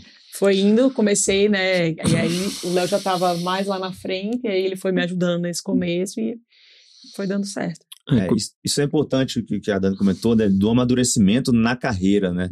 Eu, eu brinco assim que, pô, quando eu terminei a medicina esportiva ali em 2019, é, eu tinha uma visão de mundo e, e de mim, de como pessoa. Hoje, 2022, é, é, são é, vontades, ambições e, e- e potenciais muito diferentes de 2019. Muito. E se a gente tenta fazer uma coisa a vida inteira, né? Tipo, ah, eu entrei aqui na minha especialidade nesse caminho. E agora eu vou ter que seguir isso aqui para sempre. Isso psicologicamente mata, né? Qualquer Sim. energia de, de longo É. prazo ali, porque vai te desmotivando e te desconectando. Mas achar esses caminhos, né, dentro da especialidade, para mim, é, é um grande segredo da medicina, porque a nossa profissão não é uma profissão que você vai, sei lá, cinco anos de execução e acabou. Você tende a levar ela por 30, 40 Sim. anos, e à medida que você vai vivendo e amadurecendo, geralmente a profissão tem que acompanhar isso, né? E é- muitas vezes na, na medicina a gente percebe que não acompanha, que na verdade dissocia, né? Sim. A pessoa ela é uma no trabalho, ela é obrigada a ser outra ou viver outra coisa. E, lógico, nem tudo são é, mil flores, mas a gente tem que tentar convergir isso para um caminho único para, sei lá, ser mais feliz no dia a dia e, e até atingir mais resultado também, Uhum. né? Não, É, total. faz muita. é, eu mesmo fiz essa mudança, por exemplo. Eu sempre fui, gostei muito de psicogeriatria na residência, até pela interface com a neurologia e tal. Aí fiquei dois anos e meio como colaborador da psicogeriatria, atendo bastante idosos atualmente ainda, é uma área que eu gosto, mas comecei a ver que eu não queria muito ir ficar muito vinculado a essa área. E aí foi quando eu descobri, comecei a conhecer a medicina do estilo de vida, a psiquiatria do estilo de vida, e aí entrei no ambulatório do Promev, saí do ambulatório, eh, era no IPQ também de psicogeriatria, e aí fui para o Promev. Quer dizer, essas mudanças são importantes, né? Conforme Sim. você vai vendo o que te identifica mais, o que faz mais sentido para você, a gente vai do mudando, né? esporte, praticamente. É, tá na moda, né? Fazer medicina É. esportiva e ele não quis fazer outra residência. Pra, vou fazer estilo de vida. esporte. Legal. Eu, eu acho que isso é legal porque a gente. A, a gente meio que é obri- obrigado a decidir o que, que a gente quer da vida, tipo, muito cedo, né? Com 18 anos já tem que saber o que. E uma das coisas que eu, que eu acho que foi mais da hora, assim, de, de algumas viagens que eu fiz foi conhecer a galera de Israel. Porque eles, eles têm um esquema que é tipo assim. Ele é um país, tipo, muito militarizado, obviamente, por, por toda essa questão aí, né, de, de guerras intermináveis. E eles são obrigados a ficar, a, a prestar, é, é obrigatório. Todo mundo que forma no colegial ficam dois anos no exército, eles não vão direto pra faculdade. Hum. Aí depois que eles formam dois anos, eles têm um, um hábito que é muito interessante, eles ganham dinheiro, né, durante esse período, eles guardam tudo e viajam geralmente um, um ano e meio. Então você encontra muito israelita viajando, assim, quando você tá fazendo mochilão. Eu fazia bastante na época de faculdade e tal. Encontrei a galera na Tailândia. Aí eu falei, pô, que legal, cara. Olha, olha como esse cara vai começar a faculdade, né? Vai começar com 22, 23 anos, que a gente acha que é um absurdo, né? É, já tá perdendo É, tempo, né? Tá exato. Perdeu atrasado. tempo. É. E, e, cara, é um cara que já viveu muita coisa, já viu muita coisa, conheceu outras culturas, né? Um cara que vai ter mais mente aberta e vai saber direcionar melhor a vida dele pro que ele quer. E eu senti que eu fui totalmente ao contrário. Entrei com muito cedo, 18, eu né? Tipo, com com 18 anos na faculdade. Criança, praticamente, né? Tanto do ponto de vista de, de maturidade emocional, Inclusive, de, se formou muito de visibilidade, também, né? É, Não exato. amadureci tanto assim. Até hoje eu tô esperando esse, esse menino amadurecer. Mas é, isso é Até verdade. hoje. Eu- E, aí, e aí eu percebo que, cara, é, às vezes a gente não sabe de fato o que, que a gente quer da vida, né? Tanto do ponto de vista de escolher profissão, quanto do É. ponto de vista de estilo de vida que a gente quer ter. E eu achava que quando quando eu entrei na medicina esportiva, que eu ia trabalhar com alto rendimento, e eu trabalhei muito tempo com alto rendimento, é, fiz Olimpíadas, trabalhei em São Paulo, enfim, e achei que ia ficar pra sempre nessa vida. E talvez em algum momento eu cheguei a, a me sentir um pouco como você, né? Que, tipo, ah, eu queria consultório, mas eu não, não Uhum. me encarava assim, né? Não, Sim. não Eu pegava lembro assim. Você, você até falava, pô, você tem paciência, hein? Falava É. comigo, assim. É, eu então. sempre fui de consultório, né? Sim, sim. E aí, e aí quando eu comecei a, a atender um pouquinho mais de consultório, en- encontrei a minha persona ali no Uhum. consultório e comecei a amadurecer um pouco mais as ideias, assim. Aí as coisas começaram a encaixar, a fluir, e aí hoje eu nem, nem trabalho mais com, com alto É, isso é né? legal porque, assim, uma É. coisa que eu percebo muito nas mentorias que a gente faz no, do MCP, é, eu até estava falando, né, Léo, ali, antes de começar o podcast, dos padrões que a gente identifica. Uhum. Quando chega um aluno novo na mentoria, que a gente vai conversar, e é sempre nossa primeira mentoria é sobre a pessoa. Então, quem é você, de onde você veio, como é que você está em termos de finança, família, sonhos, realização, momento de vida e onde você quer chegar. Porque é, é daí que vem o plano, né? Não adianta a gente vir com Sim. o plano pronto. E quando a pessoa tem claro o que quem ela é e onde ela quer chegar, cara, é muito rápido, assim, é, lógico, tem algumas barreiras, mas emplaca rápido. Mas quando eu percebo que a pessoa ainda não se encontrou, tem muito julgamento, tá muito na dúvida, tá muito no automático, eu até escrevo uma observação que, tipo, a gente vai ter que ir com mais calma, porque ela vai ter que ir colocando o pezinho nessa água para depois entrar, sabe? É. E quando entra, é o que vocês estão comentando, a gente consegue, quando a gente assume essa responsabilidade, assume que, pô, é o que eu quero fazer por agora, e que talvez daqui dois, três anos mude, não tem nada de errado com isso, onde as coisas começam a andar, né? Então é onde o consultório ganha força, onde a profissão deslancha. Sim. Porque se você, por exemplo, tivesse procurado a forense, porque, sei lá, paga bem, e aí você ia ficar ali tentando achar um vínculo, aí você acha um vínculo, mas você não faz negócio com, com tesão mesmo de gostar. As pessoas percebem, você não curte, as oportunidades não se abrem, Sim. e fica aquele negócio, aí daqui a pouco, pô, escolhi errado. Aí você Sim. muda não porque você mudou, mas porque você não tá conseguindo extrair daquilo melhor. E do seu lado tem alguém forense que tá voando, decolando, porque ama demais o que faz e tudo mais, sabe? Vocês tiveram essa virada de chave, assim, no consultório ou na, na carreira, onde você fala, cara, é isso, gostei, vou colocar energia e, e as coisas começaram a andar? Sim. É, na forense aconteceu muito isso comigo, né? Quando eu entrei, a forense eu entrei depois da residência. Então, eu acabei a residência em 2018, 2019 já comecei, mas assim, muito inexperiente, né? Eu tava durante após, os professores falaram, começa a fazer perícia que você vai pegando mão. Beleza, fui, comecei, e aí comecei a pegar a mão mesmo. E aí, a partir do momento que eu concluí após, eu fui atrás de outras perícias melhores, né? Nesse começo você pega umas perícias que dão mais trabalho, mas você faz muito volume, você pega a mão. E aí eu comecei a melhorar muito os meus laudos, porque os laudos são bem complexos, né? Você faz pós-consulta, então você tem que ter toda uma técnica.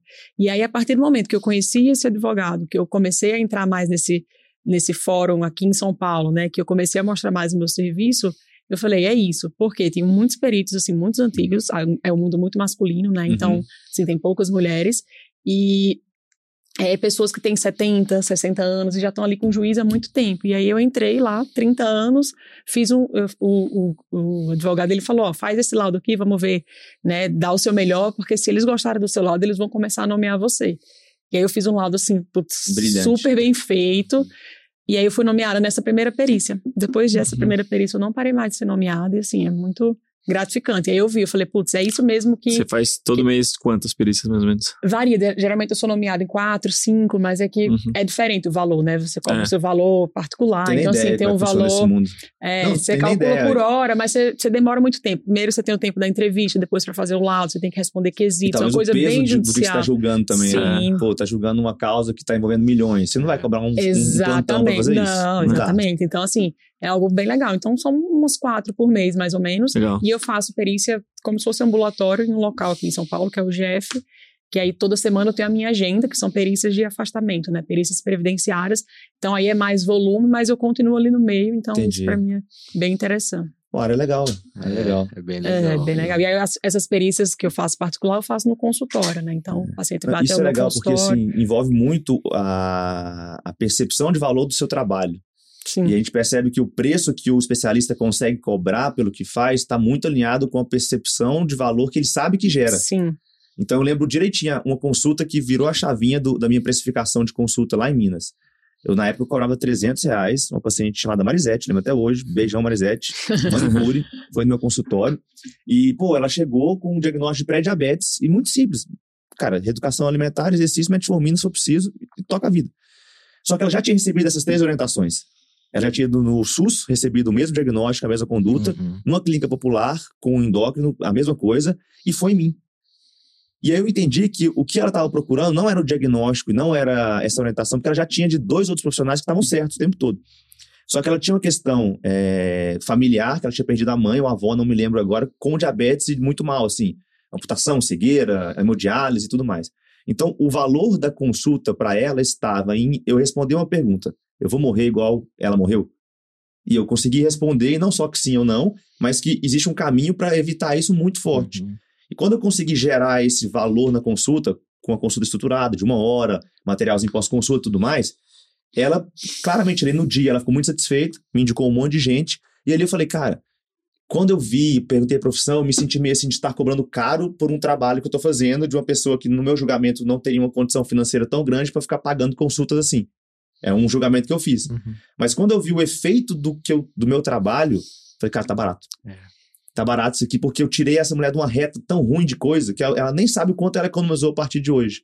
E aí, numa perícia ou no consultório, quando a gente entende que o, pô, o, o valor que você gerou, e aí é muito além do diagnóstico e do tratamento, é infinitamente maior do que o preço que você está cobrando, a gente tem a, a- a- o conforto de falar, cara, minha perícia é tanto, minha consulta é tanto. Ah, Exato. mas tá caro.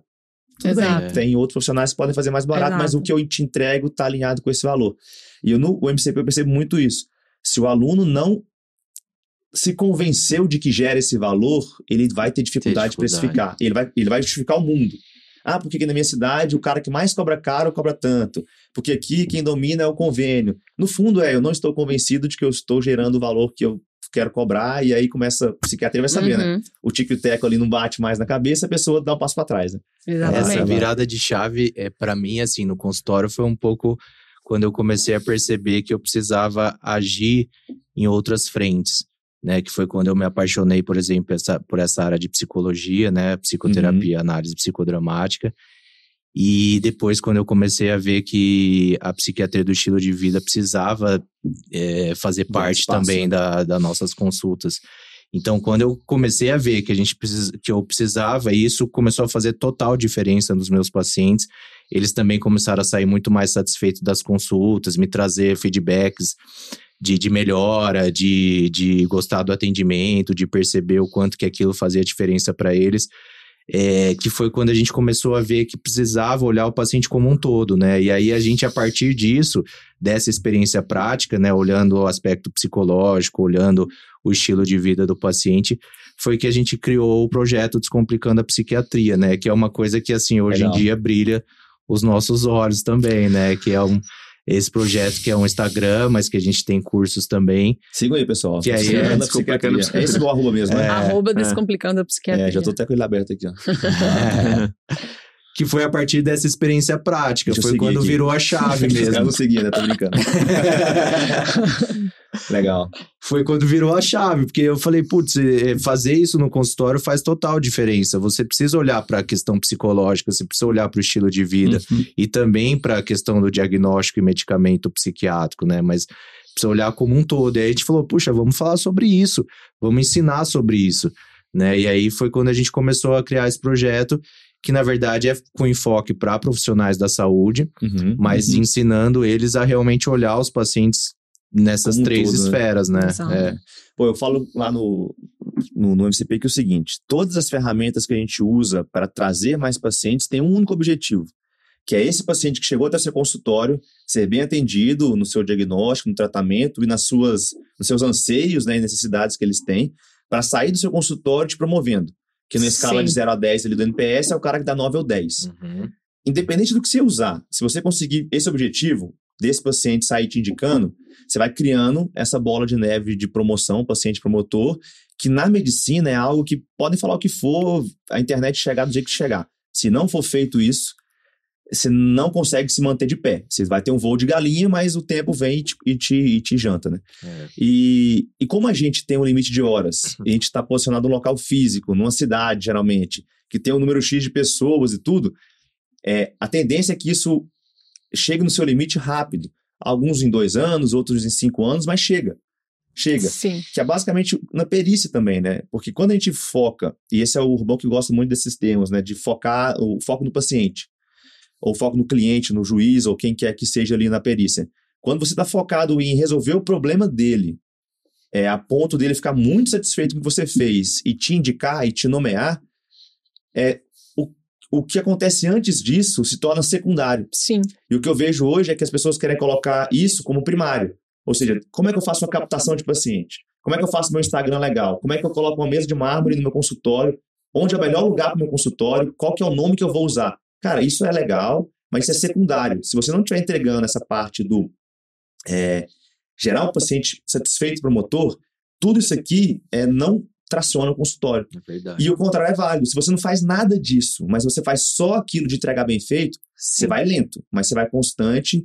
E é o que a gente vê, e, e é os nossos chefes, os nossos nomes na medicina que a gente respeita pra caramba, eles construíram um consultório muito nesse modelo, mais antigo.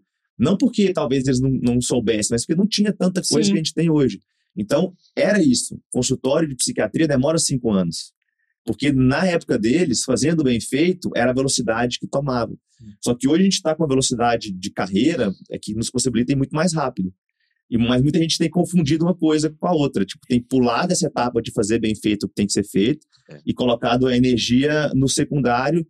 E aí é onde a gente escuta muito, né? Tipo, ah, mas eu já fiz tudo que tinha que fazer e não dá certo. Eu gasto 2.500 de marketing, eu montei um baita consultório e não tem paciente. Mas, pô, porque você, é, você não colocou gasolina no carro? Você comprou o carro, ligou e não tinha gasolina e você quis que ele saísse andando. Ele não vai Não, sair e o andando. boca a boca É. ainda é uma grande Nossa, fonte. Teve é um- fonte. uma semana que eu recebi três pacientes novos do mesmo, indicados pelo mesmo paciente, que eles são colegas de igreja. É, tá Foi aí. um paciente idoso que eu fiz um diagnóstico de uma demência vascular, ajustei a medicação dele, ele estava super agitado tal. A família Frontalizou na igreja? adorou. Ele frontalizou na igreja? Não. Imagina, paciente frontalizado na igreja é a causa, hein? Ele, não, na verdade ele estava em casa mesmo, mas Entendi. ele, eles são uma família de evangélicos, então eles têm muito contato ali com o pessoal da da igreja, comunidade ali. pessoal da Uhum. comunidade, e vieram na mesma semana três pacientes diferentes indicados por, Por esse um mesmo só, né? paciente. Quer É. dizer, É. é o boca a boca, né? Exato. Você entregar, isso que você falou. Eu tava falando mais cedo, né? Que eu fiz um implante de cabelo. Eu já levei o meu pai, que operou agora, essa semana, o Michael, que é meu sócio, vai, e o Léo tava perguntando como é que funciona. Ou seja, é, eu tô pô, promovendo pra caramba. Eu sou um cara que dá nota 10 ali no NPS. E aí é isso. E- É. E, é assim que se, na minha cabeça, A cresce. doutora, o doutora consultório. Cintia agradece. Doutora Cintia, eu tô na força pra trazer Merchan, ela, hein? Vou trazer Não, e ela é verdade, porque assim, se, se não fosse o atendimento, né, aquela clínica de podologia teria sido o fim do consultório. né? Então, Que era é bem isso secundário, né, que como a você gente está falando, né? A Apesar da teria clínica, sido- você é, conseguiu mandar Apesar bem ali, né? Mandar bem. Pô, e hoje como é que você tá lidando com isso, Léo? Assim, você. Eu lembro que a gente tinha conversado, você tava com a agenda é, já bem cheia, né? Se, talvez se não- se não tivesse 100% cheia, com uma precificação, e, e, aí você até comentou do Descomplicando a Psiquiatria, que eu acho que é uma tentativa de arrumar mais dor de cabeça aí pra você continuar crescendo, né? Vocês dois, na verdade. Como Exato. que tá essa gestão aí de, de tempo, de carreira, de remuneração? Porque é aquilo, né? O que a gente fez até hoje não é o que a gente precisa fazer para sempre. Mas é como é que você equilibra isso para não, sei lá, não errar a mão, não se desconectar? É, o meu ego auxiliar É. me ajuda, né? Vou te falar Mas- que ele eh, gosta de trabalhar bastante, né? Eu tenho que dar umas É? pausadas nele. né? Se deixar, ele vai longe. É, mas assim, eu tento dividir, por exemplo, eu te- deixo dois períodos na semana exclusivos para Descomplicando a Psiquiatria, Uhum. né? Eu atendo, eu sou mais noturno, então eu prefiro começar o consultório um pouco mais tarde, geralmente vou até um pouco mais tarde. Os pacientes muitas vezes também demandam mais após o trabalho, trabalho, né? né? Após Tipo, as seis pra frente. 17, é, 18 horas, então isso também é importante pra gente na psiquiatria. E mais ou menos é isso que eu faço, assim, eu divido a minha agenda, eu trabalho de segunda a sexta, mas divido os meus horários de acordo, eu tenho autonomia total, né? Mas sempre esses dois períodos ali eu deixo pro Descomplicando a Então, você Psiquiatria. faz uns três turnos, uns três dias de consultório full ali na semana. É. Porque sexta-feira É. tá no, no, no IPQ, né? Sexta-feira à tarde no IPQ, mas de manhã ah, eu tá, atendo. Então, três dias e meio. É, É. E meio. de manhã eu atendo e e terça e quinta eu deixo amanhã pro Descomplicando a Psiquiatria. Legal. E o resto é consultório, mas sempre com autonomia, né? Quando precisa viajar, isso que é a vantagem, né, do Sim. consultório particular. Você tem autonomia na sua agenda, né? Uhum. Muita liberdade, né? Muita É. liberdade. É. E o Descomplicando seu, o, o Psiquiatria? Como que, que surgiu isso aí? Então, Porque é um mundo totalmente diferente, né? E a gente vê hoje que, assim, cada vez mais nós médicos estamos nos abrindo para essa parte educacional barra digital que há, sei lá, quatro anos era mal vista, né? Mas a gente viu que, pô, faz super diferença e, e completa, né? Porque é aquilo, né? A- eu também sou bem dinâmico, igual a Dani falou. Eu, eu tenho uma frase muito boa que eu gosto, assim, o sonho do consultório, o sonho do médico é ter o consultório cheio até que o consultório fica cheio, né? uhum, O dia que o meu consultório ficou cheio, eu falei, não é isso que eu quero fazer pro resto da vida. e eu falei com a Mariana, eu falei, amor, depois dos 35, eu não, não me vejo mais no consultório. Eu tinha 28 na época. Não porque era ruim, mas é porque eu falei, cara, isso aqui vai me sufocar. sim. E aí eu comecei a me mexer e me mexi muito. E aí, um pouco do que o Léo falou, ele gosta de consultório, mas ele já abriu dois turnos ali para pro, pro, pro projeto da, da Sim, online, do educacional, né? É, a gente começou muito pequeno, né? A gente começou na pandemia, exatamente com essa ideia. A gente sempre gostou de dar aula, então a gente dava aula. O Léo dava aula em, né, na pós de sexualidade, dos cetros, a gente começou a dar aula aqui. Então a gente sempre quis, a gente falava, putz, mas vamos fazer uma coisa nossa pra gente fazer do nosso jeito, porque a gente ia dar aula, ah, tem que ser esse tema. tem que ser isso aqui. E a gente via que no consultório, né, no dia a dia, a gente gostava de falar de certas coisas com os pacientes. E aí a gente falou, não, vamos criar um projeto para a gente descomplicar a psiquiatria. A gente começou meio assim no escuro, Uhum. a gente não sabia qual era o nosso público, né, no começo. A gente ficou, será que a gente fala para leigo, para profissional da saúde? A gente foi começando. E aí dentro do, do começo ali, a gente começou com essa ideia. A gente não tinha muito tempo, né? A gente trabalhava full time, a gente foi precisando delegar mais tempo para o projeto ao longo que foi crescendo. Então a gente começou meio sem saber e aí no fim a gente foi vendo que o nosso público eram profissionais da saúde, né? Médicos e psicólogos que eram pessoas que, tem faziam sentido área, né? tá ali dentro né, do, do É. nosso Instagram, que eram Uhum. pessoas que interagiam, que queriam aprender. Então, esse contato da gente da psiquiatria com a psicologia proporcionou muita coisa boa pra gente, porque são parceiros não só do consultório, mas a gente trocar figurinhas nesses outros aspectos do ensino. Então, foi crescendo e agora a gente precisa né, desses horários aí para É o que eu acho ótimo, porque eu exato. gosto muito de dar aula. E, e é o que a Dani até comentou, né? A psiquiatria é muito solitária, às vezes, para quem faz consultório, né? Sim. Então, você abrir essas outras frentes me dá muito gás, sabe? Porque te possibilita estar em outros ambientes. Uhum. O próprio é, Instituto de Psiquiatria, que eu fico na sexta-feira, é um momento que a gente tem contato com outras pessoas. E o Descomplicando é muito legal, porque é isso que a Dani falou, né? A gente tem contato a partir do Descomplicando, dos cursos que a gente faz.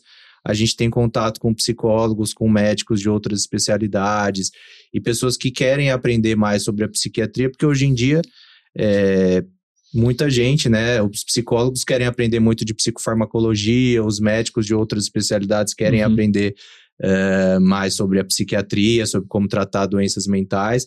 E até psiquiatras a gente tem ali nos nossos É. cursos que querem aprender mais a psiquiatria do estilo de vida, né? Sim. Então acaba a gente tendo contato aí com essas outras frentes que eu acho super legal. Não, e é legal isso porque, assim, a gente sabe, né, que abrir mão de um turno de trabalho custa, no final do Sim. mês, um- uma grana.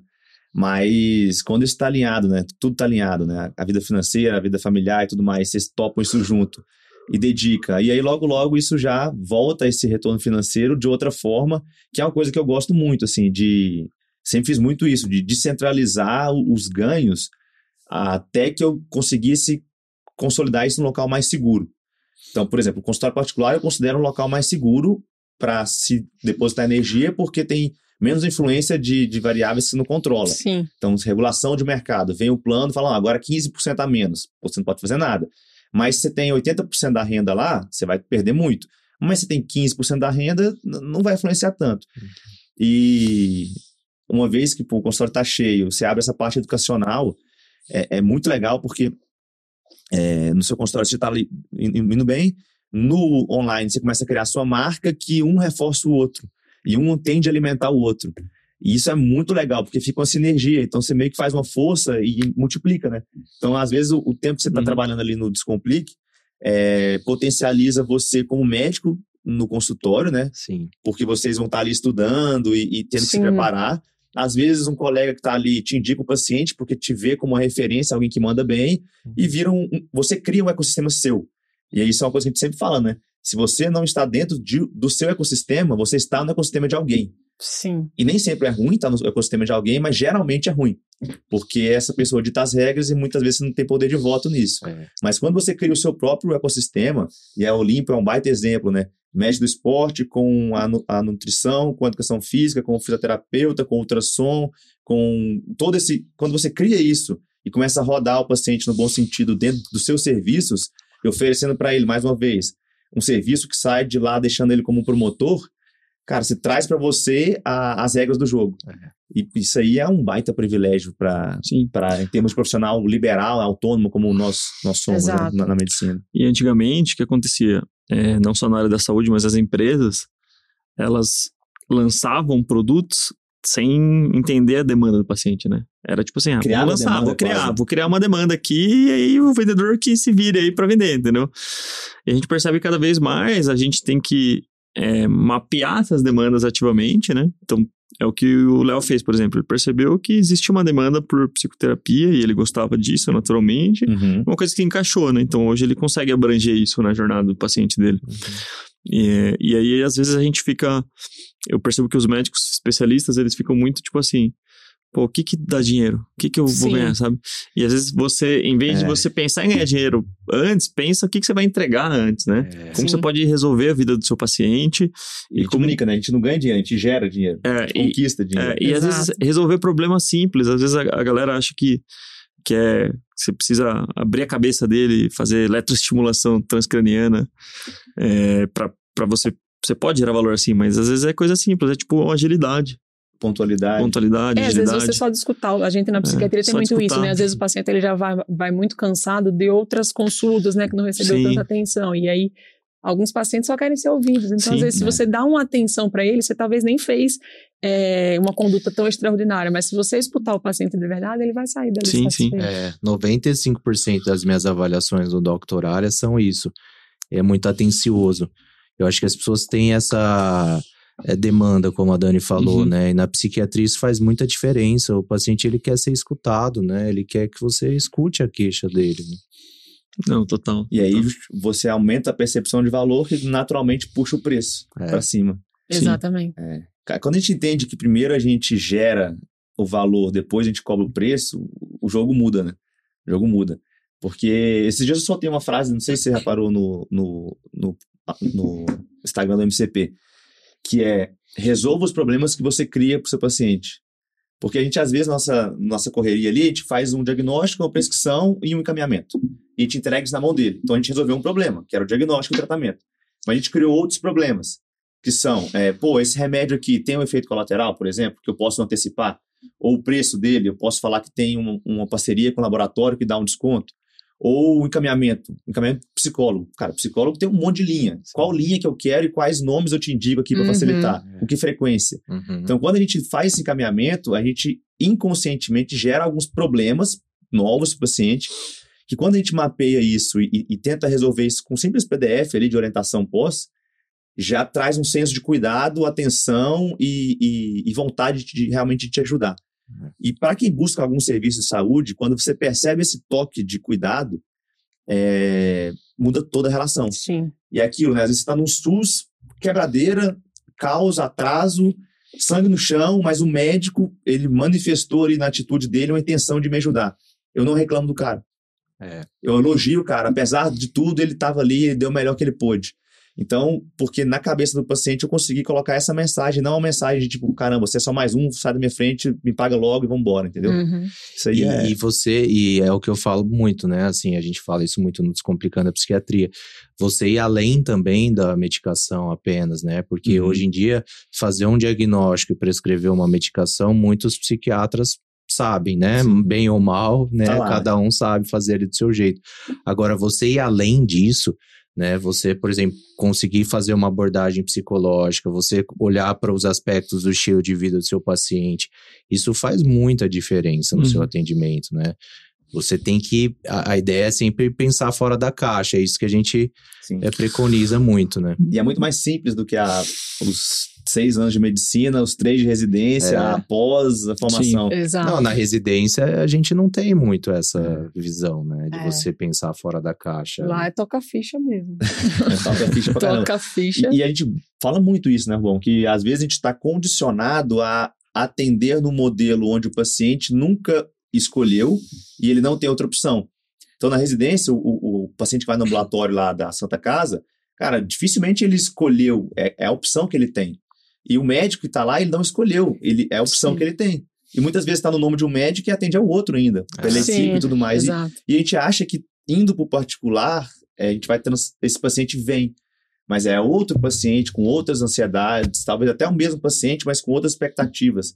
Então, se a gente não conseguir desvincular esse modo residente de pensar e agir, é, a gente vai penar, porque a gente vai sempre culpar o, Uhum. o externo ao invés de corrigir o que está na nossa mão ali, né? É, o ambiente de residência é totalmente a antítese do que é necessário para você fazer um bom consultório particular. É. Porque eu lembro que você torce pro paciente não vir, né? É. Você torce pro paciente faltar em algum momento. Menos um hoje, você Menos vai um, cedo. pô, né? você comemora. Então, exatamente. E aí, E a tipo, ideia é quanto mais o paciente for, quanto mais rápido ele for embora, melhor. melhor, tipo, você já, a- às vezes você já senta e meio que você já fica pensando já, nossa, como que eu posso fazer pra Uhum. já dá o desfecho do problema, É. né? Você não deixa o paciente à vontade.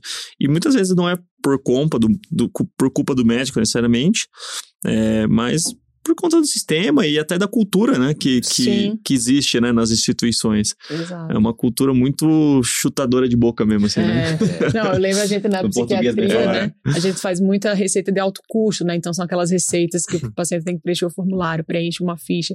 São seis dias de né? cada receita e, e não tinha computador, era tudo à mão. Nossa. E aí, quando a gente. eh, Lembra que a gente sempre olhava o prontuário do paciente antes, quando era um paciente que tinha muita receita, a gente já meio que se adiantava e já fazia receita, para na hora da consulta a gente só fazer o mínimo ali. Porque assim, ou você conversava ou você preenchia É. a ficha de alto custo, que você tempo, né? demorava, tinha. sei lá, 15, 20 minutos, você tem que discutir o caso com o chefe, você tem que voltar.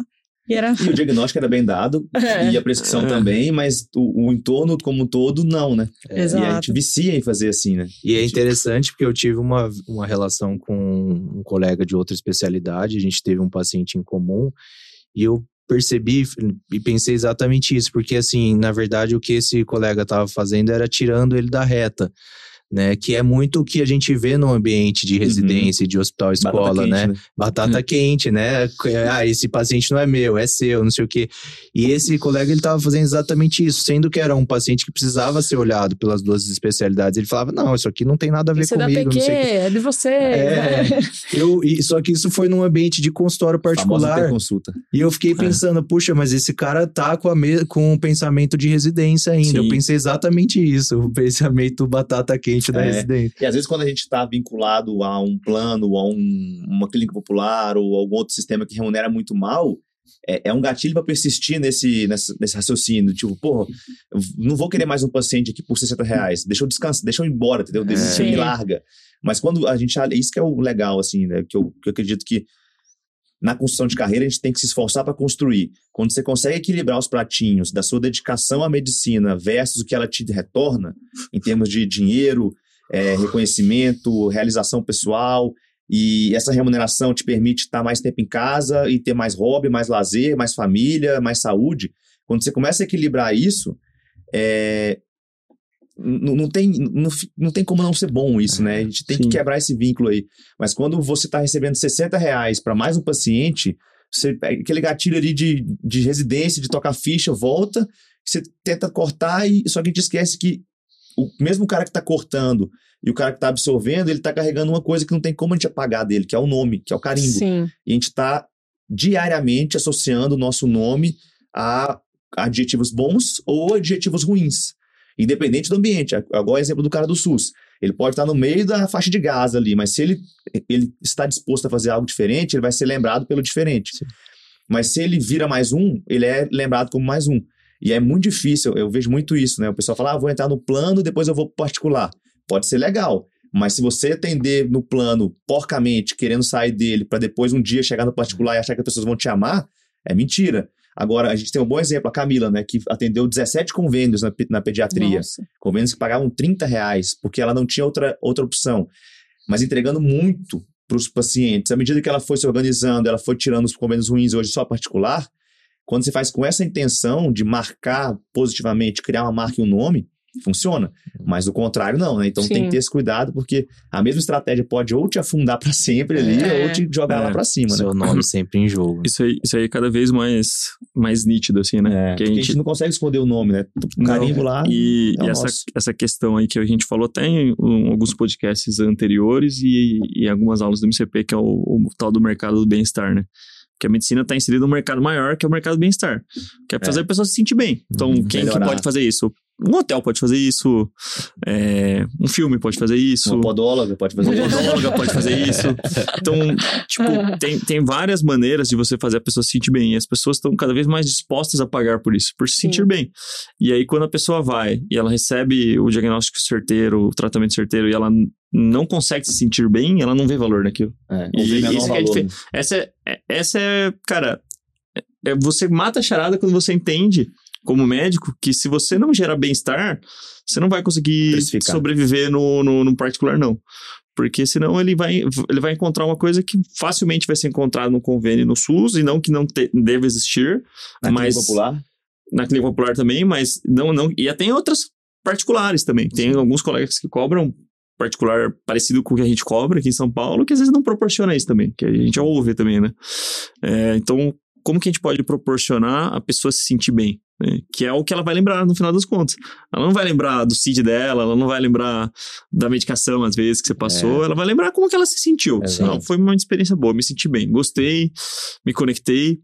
é, e, e- e- e qualquer setor de serviço hoje é isso, né? Conexão, é, você conseguir criar uma imagem da sua marca que seja bem vista pelo que você proporciona, Uhum. né? Sim. Não que a parte de, de técnica não importe, porque em algum momento isso daí as pessoas percebem. Se você É não, o- tecnicamente é- não é é bom, a né? base, Claro, Exato, exato. É, claro.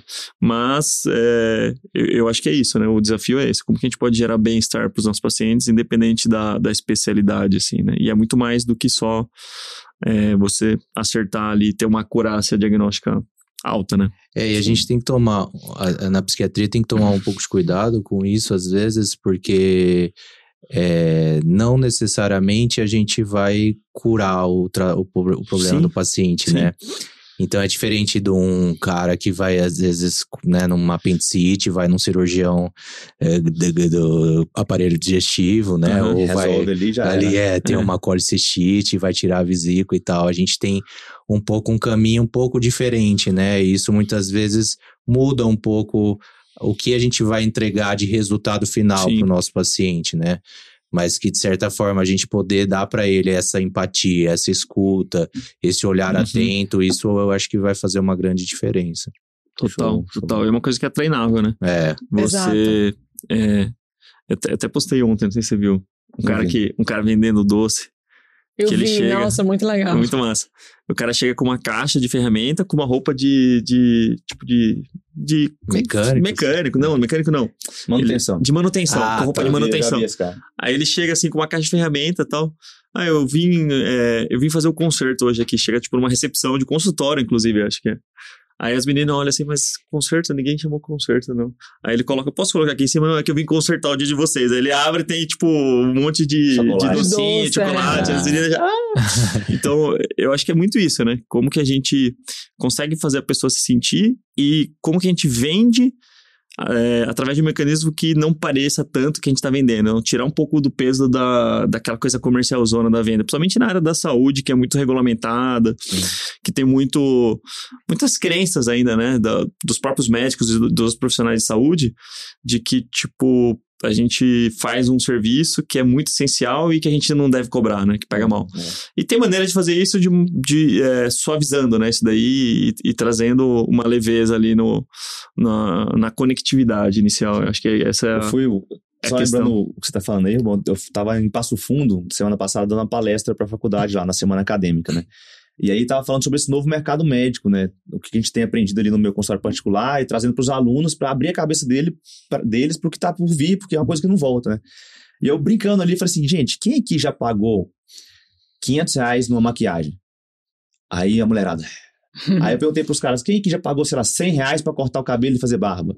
Aí a galera levantou a mão. Falei, quem aqui já pagou menos que isso por uma consulta médica? Aí muita gente levantou a mão. Eu falei, por quê? É, cortar o cabelo de 100 reais ou fazer a maquiagem de 500 ou qualquer outro valor tá ligado ao bem-estar, né? A gente valoriza isso. O ser humano gosta de Sim. se sentir bem e ele precifica isso melhor. A gente vê, a gente gasta com coisa que a gente gosta mais do que com coisa que a gente não gosta. É Uhum. meio que óbvio, né? Só que enquanto a nossa medicina ela tiver muito associada ali a. Lógico que é difícil de separar, mas vamos lá, só para a gente ilustrar. A sangue, doença, choro e dor. Se esse for o pano de fundo do- da sua especialidade e da sua conduta, você pode ser um oncologista, isso vai estar muito associado.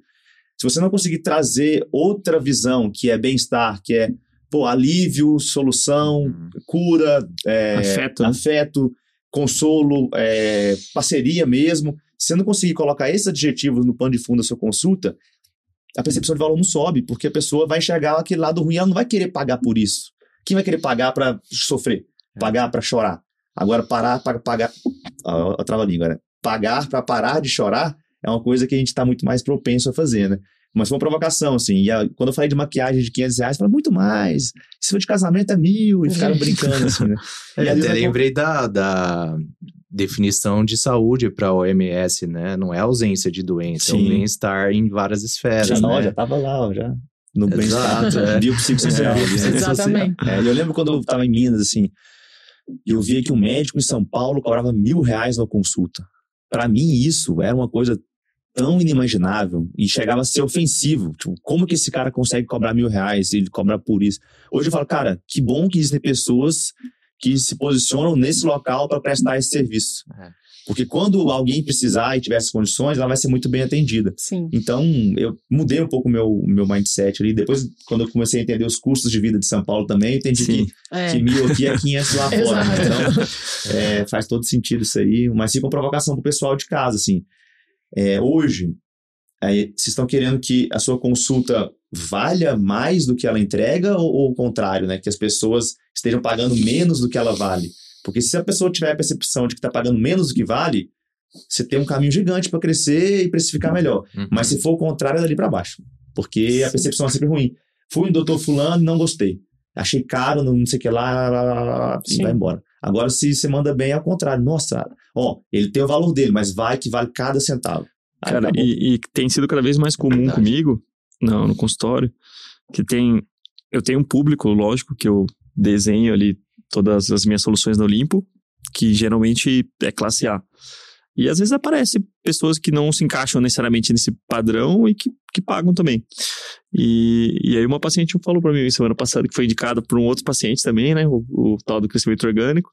Ela falou, ó, doutor, eu, eu só vim porque o, o, o meu primo indicou que ele é, é seu paciente, ele falou muito bem.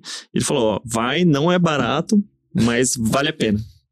E aí ela falou, não, eu vim por conta igual disso. telefone, isso aqui não é barato nem um pouco, mas vou reclamar. Não Aliás, sou não já né? tô pensando, né? Não é barato, pra trocar pelo é. 14. 14 GTI.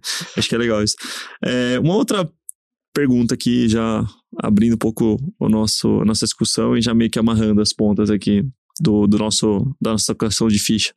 Como vocês veem hoje é, saúde mental dos médicos? Acho que é uma coisa que é interessante a gente conversar, porque Daria um podcast sozinho, assim. Sim.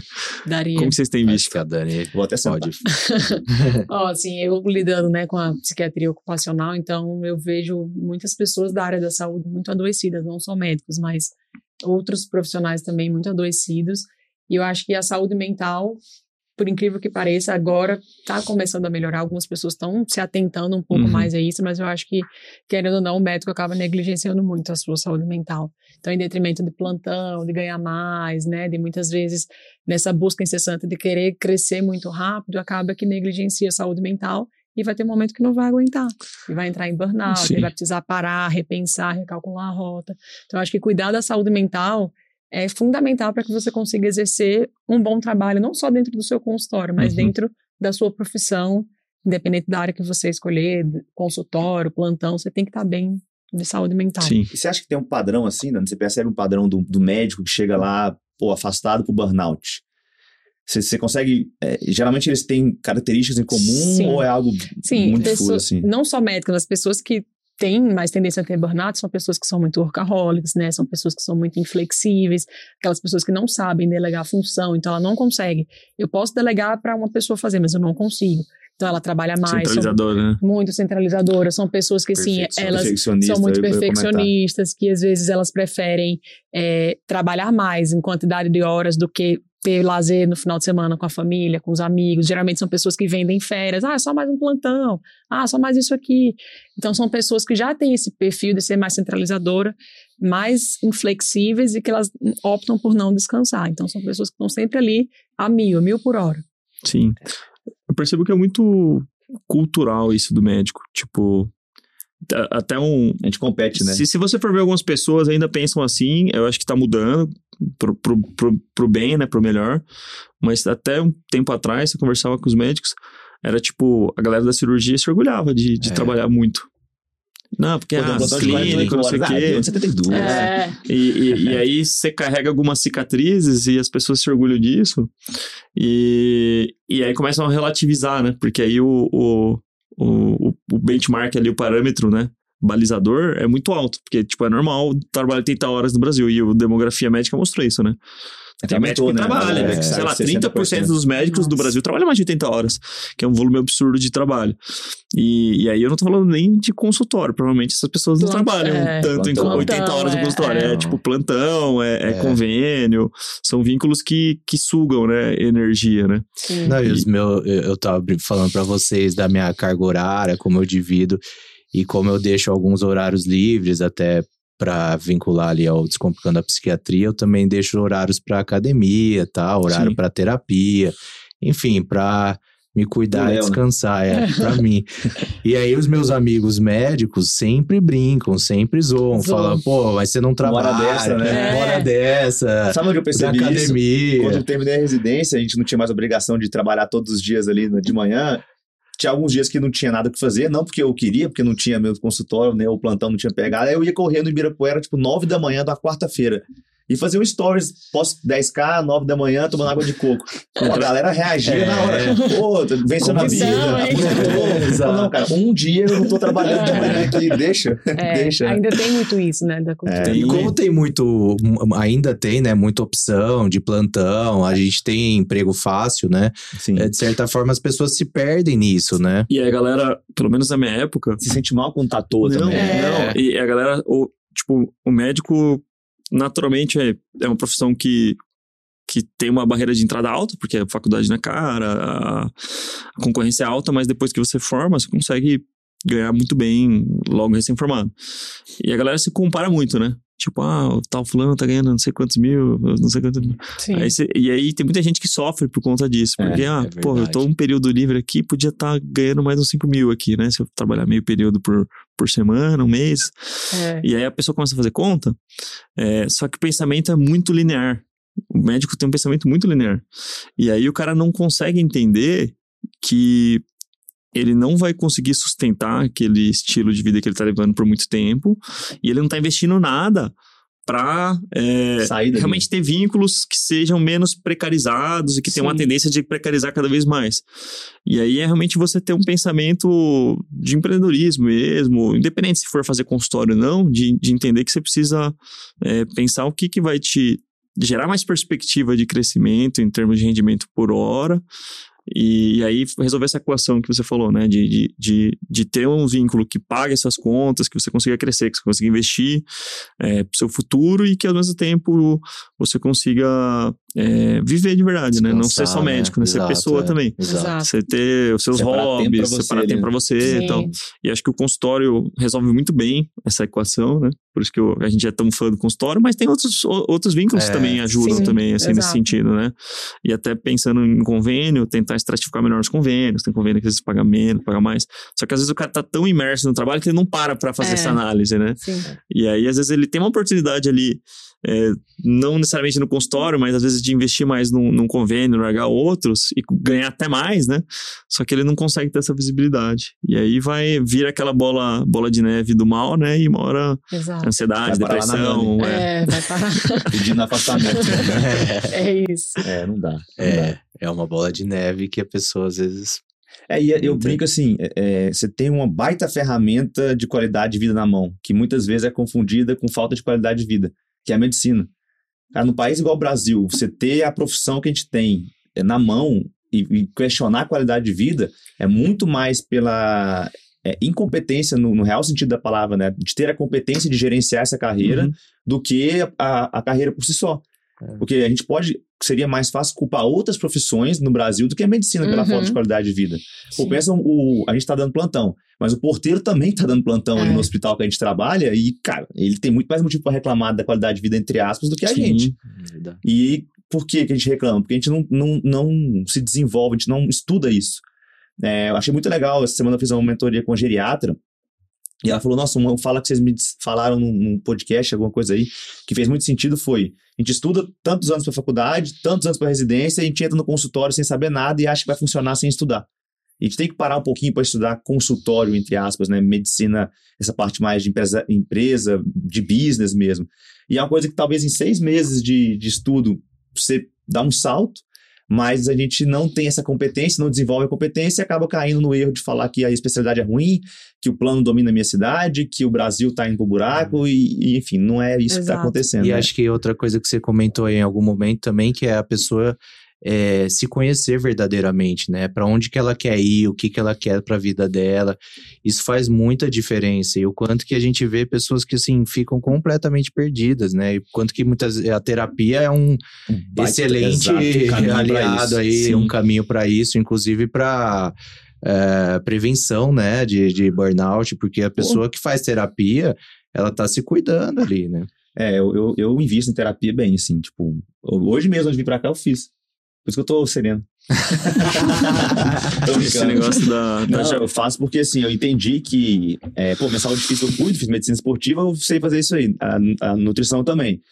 É, e eu não estava cuidando de um ponto que é uma das maiores causas de afastamento de trabalho, né? Que é depressão mental, né? Exatamente. É, pô, eu tô gastando dinheiro aqui na, na comida, no treino, no esporte, e não vou gastar nenhum, não vou investir em saúde mental. E entrei, cara, a melhor coisa que eu fiz, assim, Uhum. grandes acertos de 2020.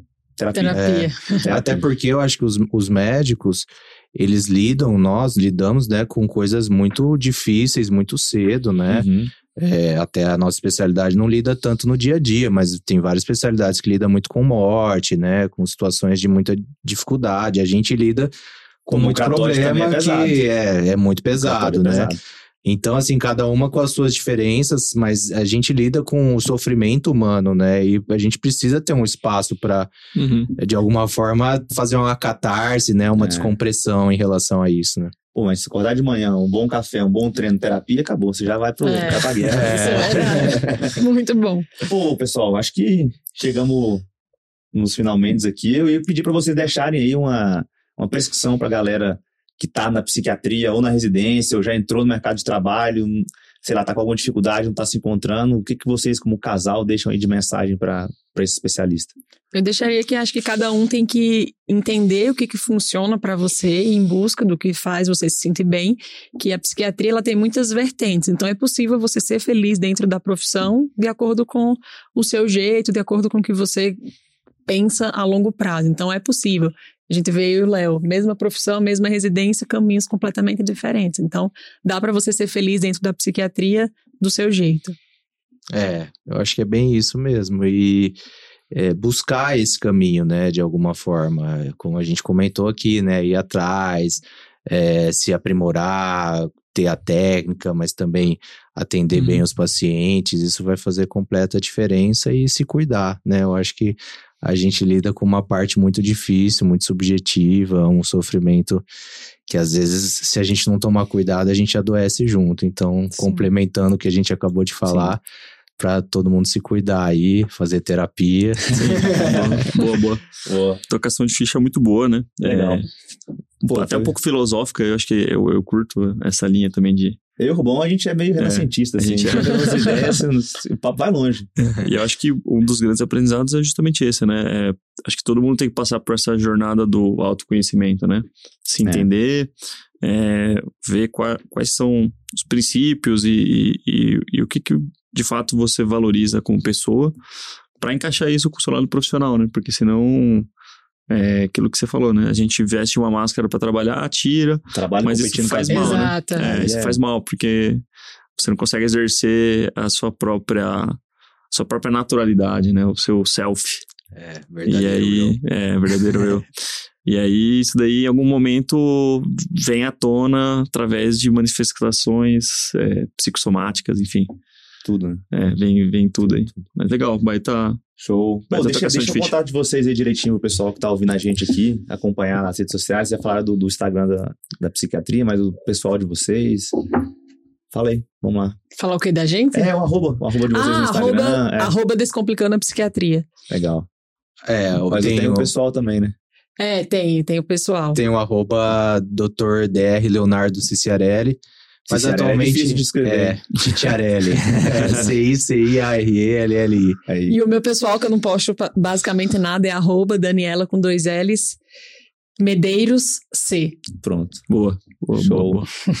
Legal, pessoal. Sigam aí o o Léo e a Dani. E mais uma vez, obrigado por ter acompanhado a gente até aqui, nesse vídeo ou nesse áudio, não sei por onde vocês estão. Sigam a gente aí no, Ative- no YouTube, no ative o Spotify. sininho.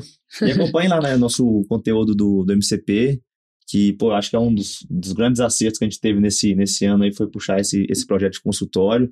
E agora a gente está na vertente mais forte aqui, minha do bom de trazer alunos para cá, né? A Legal. gente começou convidando o pessoal que a gente era mais relacionado, Uhum. mas a gente falou, cara, que bobeira, a gente tem que trazer o pessoal que a gente está caminhando aqui perto e, e alunos, e lógico, todo mundo é muito bem-vindo, mas quando a gente fala É. de alunos é... Sim.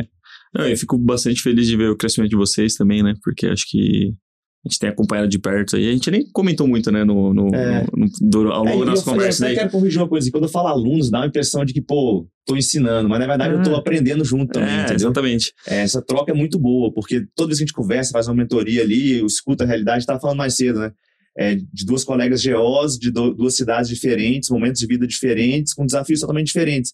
Então, quando a gente aprende isso, começa a mapear, é, pô, a gente aprende pra caramba e até você você dá uns dois passos para trás antes de dar uma dica para alguém, porque você começa a entender que tem muito mais coisa em jogo do que, ah, começa a captação do seu consultório, mas calma aí, o que, que tem antes de fazer isso, né? Eu acho que no final das contas, o nosso propósito é justamente esse, né? Ver o- os frutos que a gente está plantando, né? Amadurecendo e, e ver as pessoas não só bem-sucedidas, né, financeiramente no consultório, que é uma consequência, que, consequência que é uma coisa legal, mas, tipo, as pessoas se sentirem realizadas, né? Acho que isso que é, que é a legal. boa A gente vê medicina, muito... né? Manter a boa medicina É. que. E a gente vê tem que fazer essa força hoje, que é impressionante como que a, a medicina ruim tá. É. Tá, Tá- tá ganhando espaço, é. Exatamente. Uhum. E a gente vê, identifica muito isso em vocês, né? Que vocês estão né, numa fase muito boa, né, da vida de vocês, estão curtindo bastante a jornada aí, estão empreendendo em outras áreas. E que inspira a gente também, né? A gente sempre É. fala isso. A galera que a gente Sim, traz aqui, a gente total. é fã. Tipo, pô, tem que ser gente boa e tem que. A gente tem que ser fã de alguma forma, sim, sim. assim. Com Legal, certeza a vocês inspiram é- bastante a gente aí. Agradecemos, agradecemos muito o convite aí, foi muito bom. Muito boa oportunidade de conversar um pouquinho aqui, né? Boa, ó, e quem, eu vou deixar aqui uma dica especial. Quem quiser saber mais sobre psiquiatria do estilo de vida, procure o Léo aí, procure o Instituto lá de, de Psiquiatria do, do Estilo de Vida, que eu acho que é uma área que, pô, não vai crescer, ela vai explodir, Vai nos- explodir. Nos, próximos anos, porque faz todo sentido Sim. conectar o mental com o físico nessas duas áreas aí. Boa. Exatamente. É isso aí, gente. então, pessoal. Até a Até o próxima aí. Tchau, Valeu, gente. Valeu, valeu. um abraço. Até.